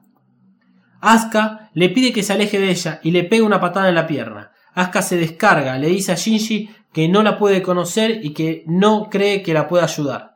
Shinji responde que no la entiende si ella no dice nada, porque ella no le habla y aún así Asuka espera ser entendida por él. Acá hay un golpe al machismo tras otro. Por ejemplo, Asuka está mostrada desde la óptica de Shinji. Por eso los planos son de los pechos o de la boca. Es como si Shinji la vea a Asuka sexualmente, siempre como si fuese un objeto sexual. Volvemos a tener más mensajes por parte de Gainax acerca de la sexualización de la audiencia a los personajes femeninos. Acá, a ver, esto es clarísimo que es parte de la complementación. Es difícil de entender si los personajes están interactuando entre sí o solamente Shinji es que está interactuando como con reflejos de, de Asuka. Pero yo me inclino por eh, el hecho de que se están encontrando eh, en la complementación Asuka y Shinji y Asuka sabe lo que hizo eh, Shinji y lo está confrontando y Shinji no, no la está escuchando. Y eso tiene mucho que ver con todo lo que sucede en el anime. Es cierto que en el anime uno ve que Asuka también se aísla y no, no, no permite que los demás entren en su vida personal. Eh, la cuestión acá y la pregunta que la hace Rey es indicada es si realmente en algún punto Shinji intentó tratar, trató de entenderla a, a Asuka y trató de acercarse. Y eso no sucede. Justamente los planos que tenemos de cómo eh, es mostrada Asuka es por cómo es Shinji que la vio todo el tiempo. Y no solo, digamos, Shinji como la vio todo el tiempo, sino cómo nos deja a nosotros, los televidentes, eh, o sea, la audiencia, de que vemos a estos personajes sexualmente, eh, de una forma sexual. Bueno, acá es cuando aparece Rey en escena y le pregunto si intentó entenderla. Eh, esto sucede en el Hell Train o en el tren, digamos, de, de, la vida o dentro de la cabeza de Shinji de subconsciente donde está representado con un tren, un escenario que ya hemos visto varias veces. Y en una de esas veces Rey eh, le hace una pregunta similar pero se la hace en relación a Ikari y que le pregunta si intentó entender a su padre. Shinji dice que sí intentó entender a, a Asuka. Asuka le dice que sabe lo que hizo en la habitación 303 del hospital. Asuka sabe que Shinji se masturbó en ella. Total, él hará lo que quiera y por eso es que Asuka se le pone adelante para que lo haga otra vez. o sea, es una actitud muy desafiante, pero que es claramente lo que sucede. Sucede acá en la realidad. O sea, vos sos un guachijo de puta y ni siquiera tenés la valentía de demostrármelo, ni de reconocerlo. Shinji llama mentirosa a las tres mujeres con las que interactuó. Rei, Asuka y Misato le dijeron que ellas eran buenas con él. Por eso es que las llamó mentirosas pero Shinji cree que se esconden tras las sonrisas y manteniendo las cosas ambiguas. Básicamente con esto yo entiendo que Shinji se queja de que son mujeres. Shinji está siendo juzgado por ser hombre y podemos ver las similitudes que tiene con su padre. Hay mucho de, similar entre Shinji y el padre acá. Es prácticamente con lo que todas las niñas tenemos que aprender a crecer. A no convertirnos en nuestros padres o por lo menos tomar sus características más positivas. No olvidemos que la complementación es para todos un juicio interno en donde se ventilan secretos y los peores temores salen a la luz. En este caso lo vivimos a través de Shinji, pero recuerden que lo mismo está sufriendo Asuka y Misato y Risco y todos los demás. Tal vez Shinji y Asuka, por ser los más jóvenes, tienen menos experiencia para lidiar con estos sentimientos y ganar la batalla contra sí mismo. Shinji está lejos de ser su padre y convertirse en un manipulador de mujeres. Es cierto e imperdonable lo que le hizo Asuka, pero es consciente del daño y veremos si intentará o no remediarlo. La escena del tren termina cuando Shinji asume sus miedos, que lo abandonen y que nadie lo quiera. Recomiendo no ver el subtítulo de Netflix en esto porque no dice exactamente lo que yo acabo de decir. En el de Netflix dice algo así como déjenme o algo por el estilo, es rarísimo y en realidad está diciendo que tiene miedo que lo abandonen y que no lo quieran. Cambiamos nuevamente y retomamos a la casa de Misato, otra vez la escena que ya presenciamos, una que habíamos visto el final, en donde la jarra de café se rompe en el piso luego de que Asuka se haya enterado de la muerte de Kashi. Asuka está vestida con la armera amarilla de Misato, como en la escena del beso que habíamos hablado antes. Asuka le pide, ya por varia enésima vez, a Shinji que la deje sola. Acá insisto en esta cuestión de que Asuka es como que está encerrada con Shinji en, una escena que tienen que tratar de, de, lograr superar los dos. Pero Shinji insiste que la quiere ayudar. ¿Por qué? Shinji no entiende que Asuka no quiere, porque no entiende que todo lo que hace es herirla. Entonces Shinji cambia de estrategia y le pide que lo ayude, porque es la única que puede hacerlo. Asuka lo enfrenta y lo llama mentiroso. Acude a ella porque Shinji le tiene miedo a Misato y a Rei. Cualquier persona lo podría ayudar entonces. Asuka lo arrincona y le dice que también le teme a su madre y a su padre, que no se quiere a sí mismo porque nunca aprendió a quererse. Entonces Asuka representa lo único que a Shinji le queda. Asuka, en lo que es uno de los mejores memes de la vida, lo mira a Shinji teniendo en el piso y le dice patético. La jarra de café yace a su lado rota. Asuka ya no necesita de un hombre para completarse. Recuerden lo siguiente, cuando Asuka estaba hablando con Kashi a bordo del barco, previo a su debut en el anime, ella le dice que es una mujer y busca tener sexo con él. A medida que la historia continúa, ella estuvo buscando todo el tiempo estar con Kashi, a tal punto que ve a Shinji vestida de Misato, para que quede claro de que es grande, e incluso habían hablado acerca de- del perfume, que. Misato le responde de que usa perfumes como las señoritas, Claro. este, y lo hace como para validarse ella misma. Kashi está presente eh, en este momento por la jarra de café y ahora los dos hombres están tirados en el piso y rotos. Asuka se hartó. Asuka ya no los necesita para saber quién es ella. Esto es el lado de la complementación de Asuka. Volviendo a Shinji, Shinji continúa pidiendo ayuda mientras se levanta y rompe todo a su alrededor. No quiere que lo abandonen, que lo dejen solo o que lo maten. Shinji estrangula a Asuka cuando ella le dice que no. Considerado como una de las peores escenas de la película, no por mala, sino por lo dura y real, la escena es un acto machista de opresión a las mujeres. El hombre que no acepta un no como respuesta, el silenciamiento de la mujer. El ahorcar a alguien con las manos es un sinónimo de silenciar, de callar al otro. Me pregunto si esto ya ocurrió en otros momentos. La cantidad de veces que, eh, el Evangelion ha ahorcado a un ángel, eh, ahorcó a Leva 03, eh, Naoko matando a Rey 1, lo- la, la. Y son, ¿Por qué la horca a Rey 1? Porque le dice vieja, bruja. Estaba batibatiendo, batibatiendo la ira allí, la situación, y que hizo? La cayó. Sí. Hay un tema, esto yo lo he leído en Mistral Chronicles, acerca de que Ano tiene una, un fetiche con las manos. Esto no lo pude comprobar por mí mismo. Creo lo que dice, digamos, eh, en, en sus reviews. Eh, me gustaría comprobarlo por mí mismo, a ver en dónde es que sale esto. No he mirado otras películas, digamos, de, de él. Puede ser de que tenga razón. Hay muchas veces que se muestran las manos en Mm. primer plano. Eh, y bueno, eh, es, es incluso en un momento Rey le pregunta a Shinji qué hace con las manos o qué piensa hacer con las manos. Y bueno, claramente piensa estrangular a las personas que no le ayudan o que no le dan las respuestas que él quiere. En ese, en ese momento empieza a sonar los primeros acordes de Come Suser Tud, que es la canción escrita por Ano, que quiere decir Ven, dulce muerte. Esa es. No sé por qué está escrito en, en alemán el nombre del el título de la canción. La traducción es esta, es Ven, dulce muerte, justamente cuando Shinji está triangulando a Asuka hasta la muerte. Es cierto que esto sucede en la complementación y que no es una muerte real de Asuka, pero en todo caso si esto era una prueba, Shinji claramente la falló. La cara de furia y goce de Shinji aparece intermitente en la pantalla junto con planos de las manos y la garganta estrangulada de Asuka. Con la escena completa, o sea, de cuerpo entero ambos, y hasta el EVA 03 siendo ahorcado por el EVA 01 dominado por el Dummy System. El escenario para el final de la película ya está listo. Shinji eligió darle la muerte a Asuka. Eh, bueno, creo que lo fuimos hablando un poquitito. Yo acá tengo una nota hecha como para frenar un toque y hablar sobre esta situación. Eh, que es que, ¿cómo vos viviste esta escena? Digamos, de toda la escena en la que es este. Un. un, Shinji atacando a Asuka. Eh, Asuka todo el tiempo diciéndole que no. O mismo echándole en cara que se masturbó encima de ella.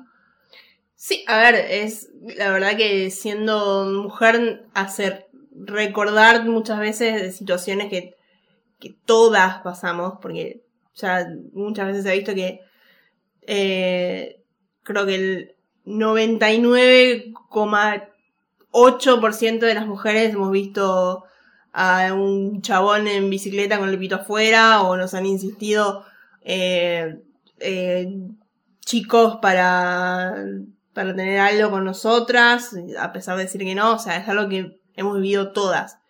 y que sí, se ve, es, es el reflejo tal cual de, de la sociedad. Capaz no tanto ahora, están un poquito As- mejor, digamos, No. ponele. No, pero bueno. Sí. Este, pero sí, es, es, es, es eso, es sentir lo que sentimos toda la vida. Miedo. Sí. La, la escena continúa con dibujos llenos de odio, hechos en crayón o lápices que se mezclan, digamos, con esta realidad que estamos viendo. Eh, no es claro si los dibujos, digamos, le van a pertenecer a Shinji o Asuka, solo es claro que son hechos por un niño y tiene esa intención de mostrarlos. Y que es que hay mucha violencia en la vida de esa persona que hizo el, dibujo, ya sea física o mental. Eh, vemos un resumen de todos los episodios del anime y Aleva 01 mientras Shinji calmadamente dice que nadie lo entiende. Rey le responde que nunca entendió nada. Entablan una conversación acerca de lo que Shinji pretendía del mundo, una realidad sin dolor ni incerteza. Shinji se queja con Rey que lo traicionó. Algo de esto se pudo ver durante el episodio 26 con las, digamos, con las diferentes realidades que se le presentaban a Shinji. Sus expectativas eran diferentes a esa realidad y por ende se sentía traicionado. Eh, Rey le dice que entendió todo mal desde el inicio y Shinji creyó solo lo que quiso creer. Por eso es que en, su momento hablaba yo acerca de cómo Shinji veía las cosas y cómo, por ejemplo, él cree que los demás lo dejaban. En realidad el que se aísla es Shinji. En este momento Shinji acepta la complementa- complementación sin entender las consecuencias reales. Porque él no es completamente consciente de que su palabra hace de que los demás realmente mueran. Entonces todos se pueden morir porque nadie lo quiere y a nadie le importa si Shinji existe o no. Shinji grita una vez más, el EVA 01, eh, la red gigante, los EVAs en serie y la luna negra ascienden por encima de la estratosfera. A este punto, Lilith expande las 12 alas, eh, genera el anti-80 field, abre las puertas de Gauf en las palmas de las manos, habilita la cámara de Gauf y todas las millones de personas mueren en un microsegundo dejando un haz de luz en forma de cruz como símbolo de que existieron. Esa parte es hermosa. Esta película tiene millones de pósters. Sí. Sí. Eh, todo lo que vimos desde el comienzo de la escena de la plaza de juegos hasta este punto es como Shinji vivió la complementación para luego tomar la decisión de qué hacer. Él revivió muchos momentos relacionados a sus miedos, a las cosas que le disgustan de la realidad y de las que siempre se escapó. La rey gigante considero que no lo traicionó, sino que le mostró el dolor generado por él y por los demás. Y los que él, o sea, claramente los que él genera hacia los demás. Si él rechaza la complementación, tendría que vivir en un mundo donde los individuos existen, donde sus corazones guardan un vacío que representan la falta de los demás, donde se evidencian sentimientos como el dolor y la angustia. Como Kaoru le dijo cuando se bañaron juntos, que es ese espacio vacío en el corazón. Shinji quiere vivir en un mundo sin dolor, un mundo donde nadie lo pueda abandonar, un mundo donde la vida es más simple sin tanta ambigüedad, un mundo ideal para Shinji. Y esto es lo que busca ahora. Entonces Lilith comienza a recolectar las almas, pero la complementación continúa porque Shinji ahora tendrá que presenciar la vida como un todo, donde los individuos no existen.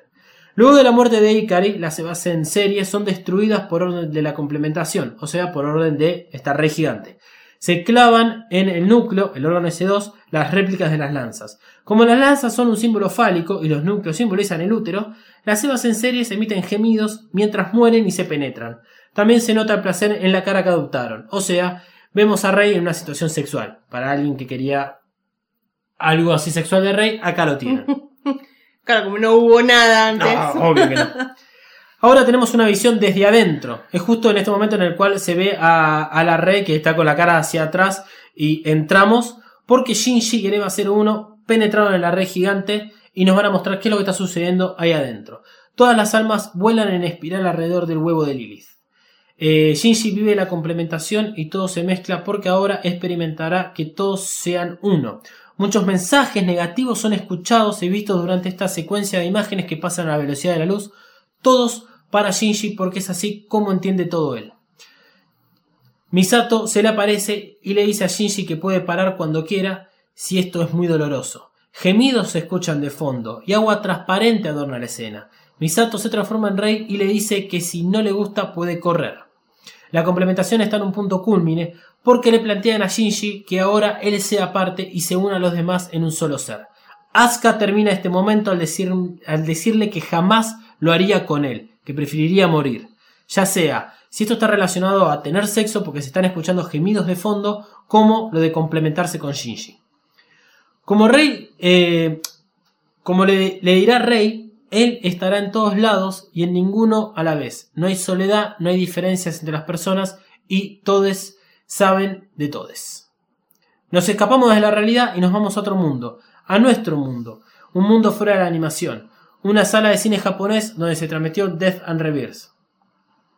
Eh, vemos imágenes tomadas por Ano de Japón, gente caminando por, la ciudad, paisaje, un cosplay de Rei, Misato y y de la ciudad eh, y de la, de la sala de cine llena. Shinji pregunta acerca de los sueños y de la realidad. Shinji tiene dificultades para diferenciarla. Él todavía no se unió a los demás en la complementación y lleva quién sabe cuánto tiempo en este juicio. Esto también lo vimos en el episodio 26, luego de la realidad alternativa del estilo anime escolar. Con esta dificultad en mente, Shinji no puede encontrar la felicidad. Rei le dice que la encontrará en sus sueños. Shinji comprende que este mundo, donde nadie existe, no es la realidad y que él tampoco existe. Shinji usa la fantasía para escapar de su realidad. La sala de cine está vacía nuevamente, esta realidad terminó. Las cartas de las que tantos hablamos aparecen rápidamente en pantalla y Shinji rechaza la complementación. En este momento, Lilith sangra desde el cuello y cae lentamente a la superficie de la Tierra. El EVA 01 sale nuevamente al espacio, ahora el único dios es Yui con sus 12 alas desplegadas. La sangre de Lilith será el caldo de la vida para el futuro que vendrá, el nuevo nacimiento de la humanidad. Si quieren tener más este, referencias a nacimientos, como cuando el EVA 01 sale de adentro de Lilith, de, del Eliel, acá esa sangre que chorrea es el nacimiento claramente de la raza humana. Pero antes, veamos cómo es que Shinji llegó a tomar esta decisión de cortar con la con complementación. Shinji se encuentra con Rei, él está acostado y ella encima. Están en medio del LSL, por eso es que todo es naranja. Es claro que ocurre en el presente porque se ve a la luna y al planeta Tierra. Eh, sus cuerpos están fundidos, no tienen límites, porque Shinji está viviendo lo que significa ser un todo. Shinji comprende que por más dolor existente, al ser individuos, está dispuesto a hacerse feliz y a soportar, digamos, eh, el dolor, que es una de las conclusiones que también llega en la complementación del anime. Todo el brazo, eh, toma el brazo de Rey, marca la diferencia de límites corporales y le toma gentilmente la mano. El escenario rojo ahora se convierte en azul. Shinji sigue reflexionando sobre las realidades en las que estuvo y en cómo se sintió en cada una de ellas. El fin de la complementación está en curso. Shinji prefiere vivir donde hay individuos antes que donde son todo uno completo, porque ahí Shinji no existía, nadie existía. Kaoru aparece para confirmar la decisión que tomará Shinji. Shinji quiere volver a verlos a todos, porque en su momento, cuando convivió con sus seres queridos, supo que sus sentimientos fueron reales. La foto del grupo final adorna este momento, sin sus padres y sin Rei. Los tres no podrán volver y no formarán parte de esta nueva vida de Shinji. ¿Por qué? Porque Yui está dentro del EVA 01 y está exenta de la complementación. Ikari lo dejaron afuera de la complementación. Y Rei, Rei ya está muerta. Rei es parte de esta gigante, de esta diosa gigante que además acaba de morir. Y dicho sea de paso, Shinji con sus decisiones mató a sus dos amigas. A Asuka la mata, digamos, ahorcándola en medio de la complementación. Y a Rei la mata en este momento. Pero bueno. el nuevo dios, el Eva 01, que es poseedor de ambos frutos, el fruto de la vida y el conocimiento, toma la lanza que la divide en dos y forma una sola con ambos extremos en videntes. Forma el símbolo del infinito y destruye las copias de las lanzas clavadas en cada Eva en serie. La última gota cae. Shinji se despide de su madre que pasará a la eternidad al ser el alma dentro del EVA 01 y será el único vestigio de que la humanidad existió. Dentro del entry plug del EVA 01, Shinji se separa de su madre y del monstruo que la contiene. Se ve claramente como Shinji se acerca a una superficie, mientras que la madre se dirige a una oscuridad. El, destino de ambos es claro. Es momento de que Shinji crezca y abandone el nido por su propia voluntad. A pesar de no saber dónde encontrar la felicidad y duda de si volver eh, será algo bueno o no. A partir de este momento, cada individuo tiene la posibilidad de volver a encontrar su forma dentro del caldo de DSL. Si es que tiene la voluntad de volver a vivir, de materializarse, pero eso solo dependerá de la imagen que contiene de sí mismo, o sea, dependerá de su corazón. Shinji es el primero en volver, en encontrarse a sí mismo. Ahora está cambiado y se lo ve diferente. La película podría haber terminado con la imagen del EVA 01, que tiene una especie de pelo azul mientras viaja por el espacio más allá del tiempo y del espacio. Mientras Yui explica la razón de su propio actuar. Que esta es toda la imagen que tienen, toda la escena que tienen eh, de conversación entre Fuyusuki y Yui, que es bastante obvia. Pero no. Obvio que no podía tener un final feliz Evangelion. Primero, porque la vida real no tiene finales eh, felices. Y segundo, porque es Evangelion. Tanto escándalo se armó con el final del anime que ahora es momento de continuar con la tradición de un final que genere más alboroto. Los aplaudo de pie, no hubo momento en que Gainax no deje de darnos una lección sobre quién tiene el control de los personajes, la historia y lo que nosotros haremos al finalizar de la película. Nos dicen, acá está todo lo que pidieron y ahora nosotros nos sentaremos a ver cómo ustedes, la audiencia, no pueden dejar de formar parte del look que es Evangelion. Un poco lo que se, mostraba en esa realidad, digamos, que somos nosotros, de, de estas escenas grabadas por Ano, donde está Rey, Asuka y Misato, digamos, representadas en, en un cosplay hecho por tres niñas, eh, es como que es, es este, bueno, ¿qué van a hacer? ¿Ustedes quieren, o sea, quieren seguir siendo eso? ¿Quieren seguir siendo personas que están atadas a Evangelion? Pues la respuesta es sí, aunque debería ser no. Porque, bueno, más allá de que siguen sacando materiales, eh, igual uno le, le pasa esto. Eh, si, si es que estoy haciendo un podcast en este momento es por esta razón, es por no poder soltar Evangelion. Así que, One More Final, I Need You. Un final que no deja contento a nadie. Obvio que esa es la idea. Primero que nada, el I Need You es el equivalente a Te Amo y todo comienza en el escenario que, que Shinji actualmente está viviendo. Mismo en la computadora, esto lo mencionamos, en la computadora de Maya, cuando Risco aparece, le escribe a, Ujú. este, a, a Maya y muchas veces se dice el como representación del te amo. La Tierra es evidencia de la complementación.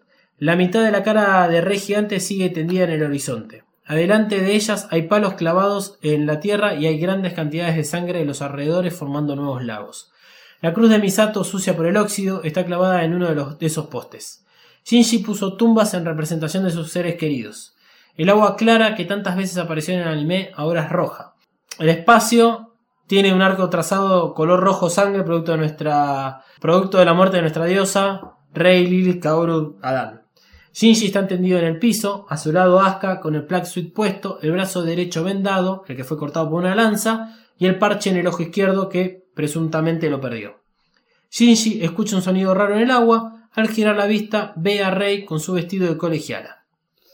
Es la Rey del primer episodio, la que conocemos como Quantum Rey, que supuestamente está ahí para cerciorarse de que todo siga su curso.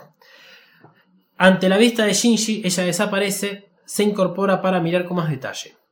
De repente nota la presencia de Asuka. El panorama apocalíptico es mostrado como que se ve una mano gigante y hay además ruidos en la arena que empiezan a escucharse. La cámara regresa a Shinji y Asuka. Shinji está ahorcando a Asuka. Ella solo responde, después de un rato, con una caricia en la mejilla derecha, como lo hizo Yui al despedirse de Shinji. Shinji rompe en llanto, sus lágrimas caen sobre la cara de, de Asuka. Él la libera y se hace un bollo sobre el cuerpo de su amiga. Asuka pronuncia Kimochi Wairu. Y este es el final. Acá los dejo a ustedes. Los dejo a quien quiera que venga y que hable de este final. ¿Era necesario este final? Primero que nada, no. O sea, si querés. Si querés terminar Evangelion, Sí, no, no. no. Este final es porque también hay unas ganas de generar estos conflictos. Claro. Y de, de buscar un- una continuación de, que haya más. De que haya más por parte de los creadores de Evangelion como que haya más por parte de, la audiencia. Eh, no hay, hay, hay- miles de, de teorías sobre esto. Yo no tengo intenciones de desarrollarlas ahora. Lo único que voy a decir es relacionado a la frase. Eh, lo sucedido durante la producción lo vamos a hablar en otro momento. Hay muchas cosas para hablar. Eh, como por ejemplo que se, eh, se escribieron tres finales. Solo uno llegó, que es el que vimos. Lo que dice As- Asuka, que es Kimochi Wairu o wa- Warui, no sé japonés, discúlpenme, adquiere su significado, por, por las complejidades que tiene la lengua japonesa, adquiere su significado de acuerdo al contexto en el cual se está usando. Acá no hay contexto, porque no hay palabras que van antes ni van palabras que van después. O sea, el contexto lo da la escena, que ya de por sí la escena puede generar ambigüedades. Eh, y encima, en, cuando esta escena fue filmada, se iba a usar otra frase que se le pidió a la actriz de doblaje de, de Asuka que lo diga con la mayor frialdad que podía. Como no podía hacerlo, se terminó optando por esta frase. Que aún así Asuka lo dice con una frialdad muy grande, casi al mismo punto de patético. ¿Y cuál es la otra frase?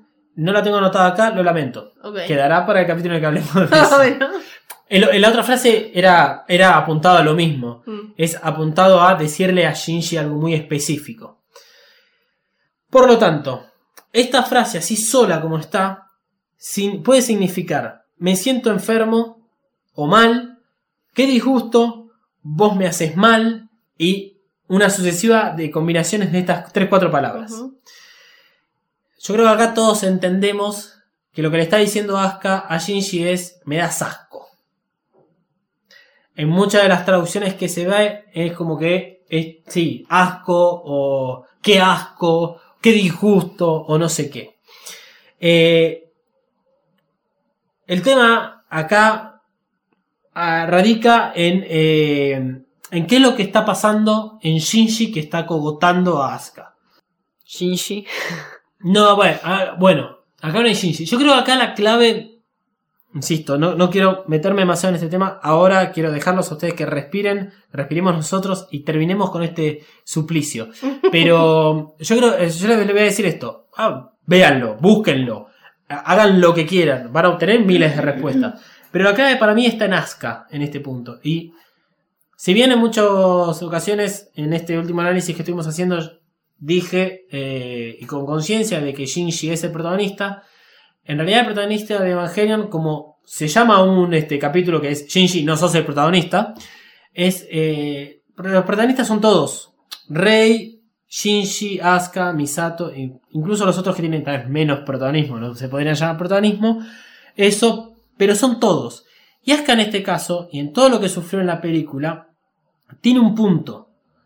Y yo eh, hablaba eh, hace un par de, episodios acerca de eh, cuál era el objetivo de Asuka. Si ella hubiese estado, hubiese cambiado o no. Probablemente no hubiese cambiado nada en lo que es la trama principal en relación a la complementación. Pero si no hubiese estado, la complementación de Shinji hubiese sido completamente disti- distinta. Y bueno, obviamente la de Asuka hubiese sido distinta.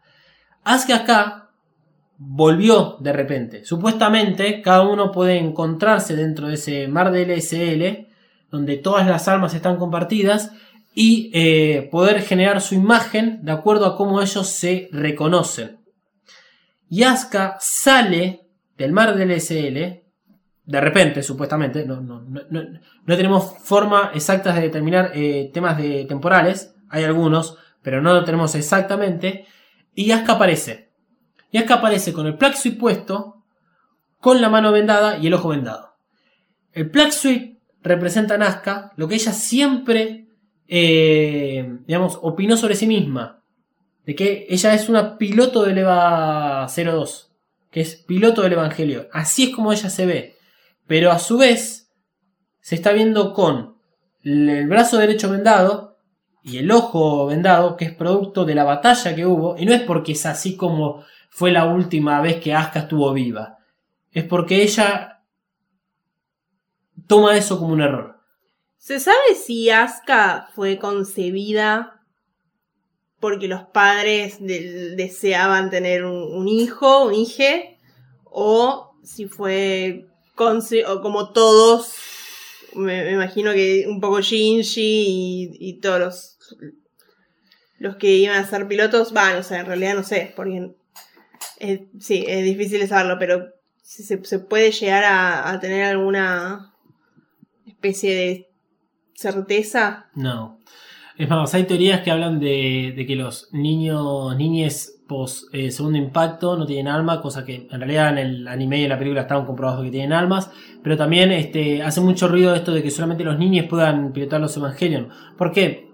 Risco no hubiese podido pilotear el EVA 00 si estaba el alma de la Claro, sí, dentro. sí, sí, por eso es que, que- es que digo eso- esto de, No. de que todos fueron como creados para eso.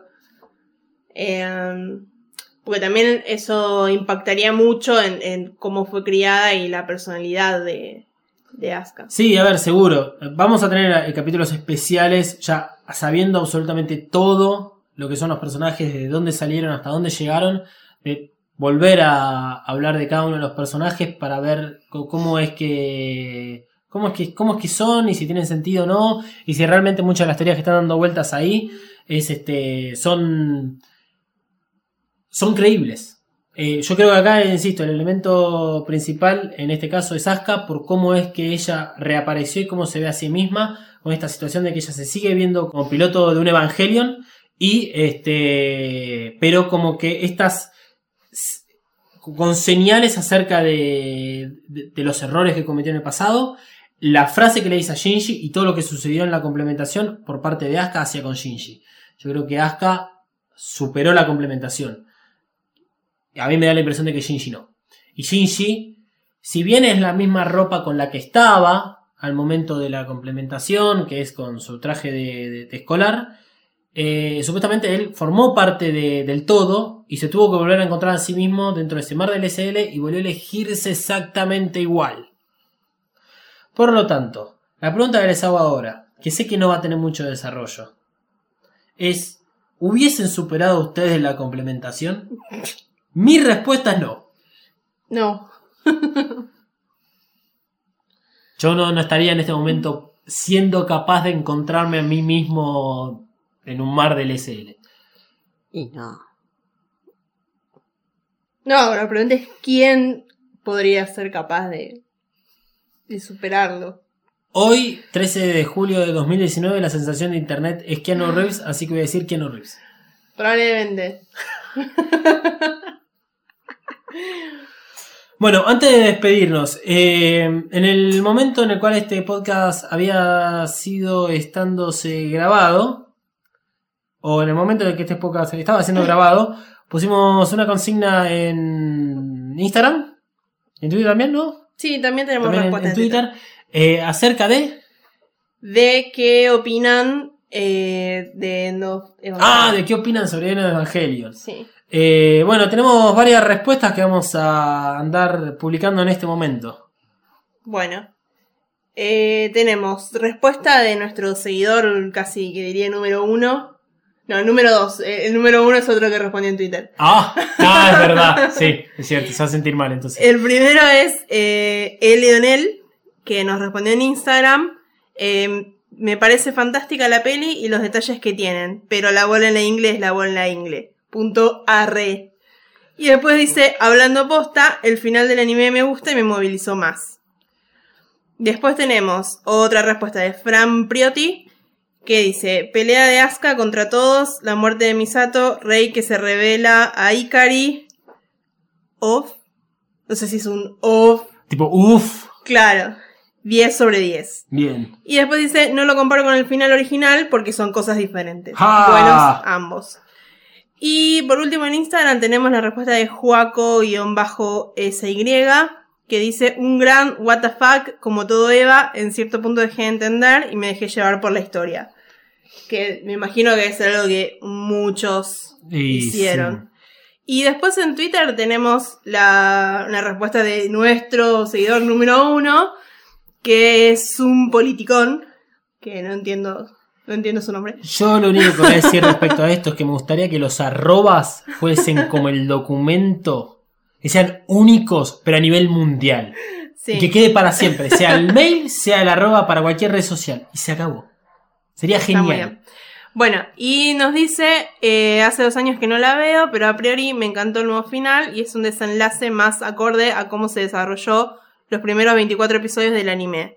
Igualmente, cuando terminé de verla, enseguida fui a buscar info. En conclusión, es muy recomendable y para mí es el verdadero final. Uf, ok. Eso dicen nuestros seguidores. Eh, Yo, en, en relación a algo que decía Juaco, guion bajo SY, creo, eh, que esto que disfrutó la película, hoy en día, después de muchos años de, de ver y pasar por lo mismo, me cuesta disfrutarla porque es como que a veces no dejo de buscar estas cosas que, que están en pantalla donde las imágenes pasan a mil por hora. Intento encontrar algo más de que me ayude a comprender eh, y he llegado al punto en el cual es como que dejas de disfrutarla, es difícil volver a disfrutarla. Él no dijo disfrutar. Ah, Él no dijo que disfrutó, porque si disfrutó la película, bueno, eh, es Manuel. Sí, es cierto. Eh, dijo entonces. Que en un momento dejó de entender y, y se dejó Ah, está, llevar. eso, se dejó llevar por la historia. Bueno, es- eh, a eso voy. Eh, me cuesta dejarme a veces llevar por, por la historia. Y eh, espero, en est- a partir de, de haber terminado con el, con el podcast en este sentido, tratar de disfrutarla eh, o tratar de dejarse llevar por la historia. Eh, conozco mucha gente que, por lo menos de mi impresión, se han dejado llevar por la historia de Evangelion y la dejaron ahí a un costado. Y me parece que Evangelion, la idea es que tiene mucho más para dar. Eh, Juaco-SI también eh, nos escribió por privado y dijo aparentemente que le gustan más los reveals, que los reveals van al re carajo y que el jueves se las descargó tipo 10 y se quedó hasta las 3.30 de la mañana mirando. Sí, sí, sí, sí. He llegado a ver eh, el Reveal 2 dos veces seguidas. Yo. Ok. De, de ver la una y te- terminar de verla. Eh, los Reveals se van al re carajo. Hay muchos motivos por los cuales se van al re carajo. Para mí, le adjudico el 90% de eso a la animación, a la música, a los efectos y a cómo, cómo ahí sí yo me dejo llevar un poquito más por la historia. Después, bueno, sí, intento sa- sacarle el, el, el- quinto pelo al gato o, el- o el- la quinta, Quinta pata. pata. al huevo o el quinto pelo al huevo, qué sé yo. Pero, pero los reveals son magníficos porque son hermosos de ver y los disfrutas muchísimo. Creo que queda opacado un poco más el tema de la, de la depresión y todo esto que está cargado mucho más el anime. Eh, bueno, sí, yo creo que es muy complicado disfrutar The End of Evangelion. Por el hecho de que a uno por ahí a nivel personal lo mata. Y, te, y terminas así. Bueno, a mí me costó mucho terminar de escribir esto, así que... Igual es mentira, Manuel. Disfrutaste todo, todo te A pareció nivel visual es muy disfrutable. Visual, sí, con eh, sesos por ahí, Sí, sangre y... y- y- no, Qué divertido, ¿no? no en cuanto a, e- no en cuanto a eso.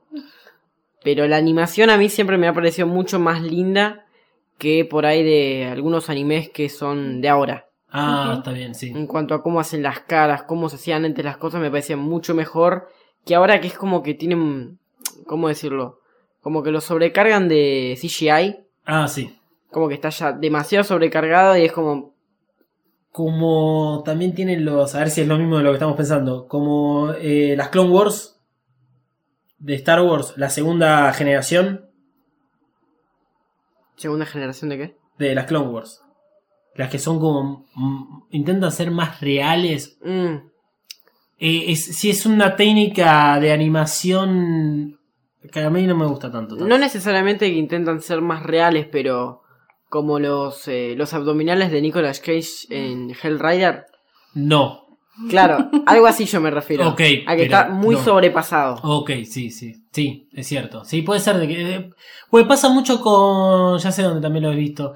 Eh, los Simpsons son padres de familia. Que arrancaron hace 15 años mínimo. Para coincidir este padre de familia con los Simpsons. eh, y que eran uno- unas animaciones tal vez como mucho más eh, rústicas. Y que de repente. O sea, tienen guita y empiezan a hacerlo más digital. Y se ve que todo es demasiado digital. A mí me choca. Sí, sí, a mí también ¿no? Eh, hace como ruido, es como que es demasiado, es excesivo. Y sí, ¿no? Te distrae. Bueno. Qué mejor forma de distraerse que, eh, que, que nos tuiteen y nos arroben en Instagram, arroba Mothercaster, este, en ambas redes sociales. Las mías son dalmas-ndg y este, me cansé de hablar. Eh, bueno, Claro, ahora sus Eh. redes. a mí me pueden seguir en Mariana Flores de Corta L. Y a mí me pueden molestar por arroba katsuragi399 con todo el tema de las alas. Yo por favor pido que lo molesten así usa redes sociales este chico. Que el otro día posteó en su story eh, el momento en el cual supuestamente hay que frenar Enos de Evangelion para ir a ver eh, el capítulo 25 y el capítulo 26 y luego retomar Enos de Evangelion, que es que sería una forma alternativa de disfrutar tanto las películas como el final propuesto por el anime.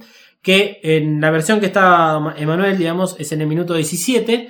La versión que yo he visto, la que está en Netflix, Pero una hora. perdón, una hora 17. 17. La versión que está en Netflix y la que yo vi eh, no coinciden, sino que tendrá que ser, eh, creo que después, pero no importa. La cuestión es que el momento en que Manuel dice en el cual hay que frenar la película es cuando, y esto está grabado en tres o cuatro episodios de, de este podcast, es eh, cuando Shinji está hablando con Kaoru y Rei en un bosque.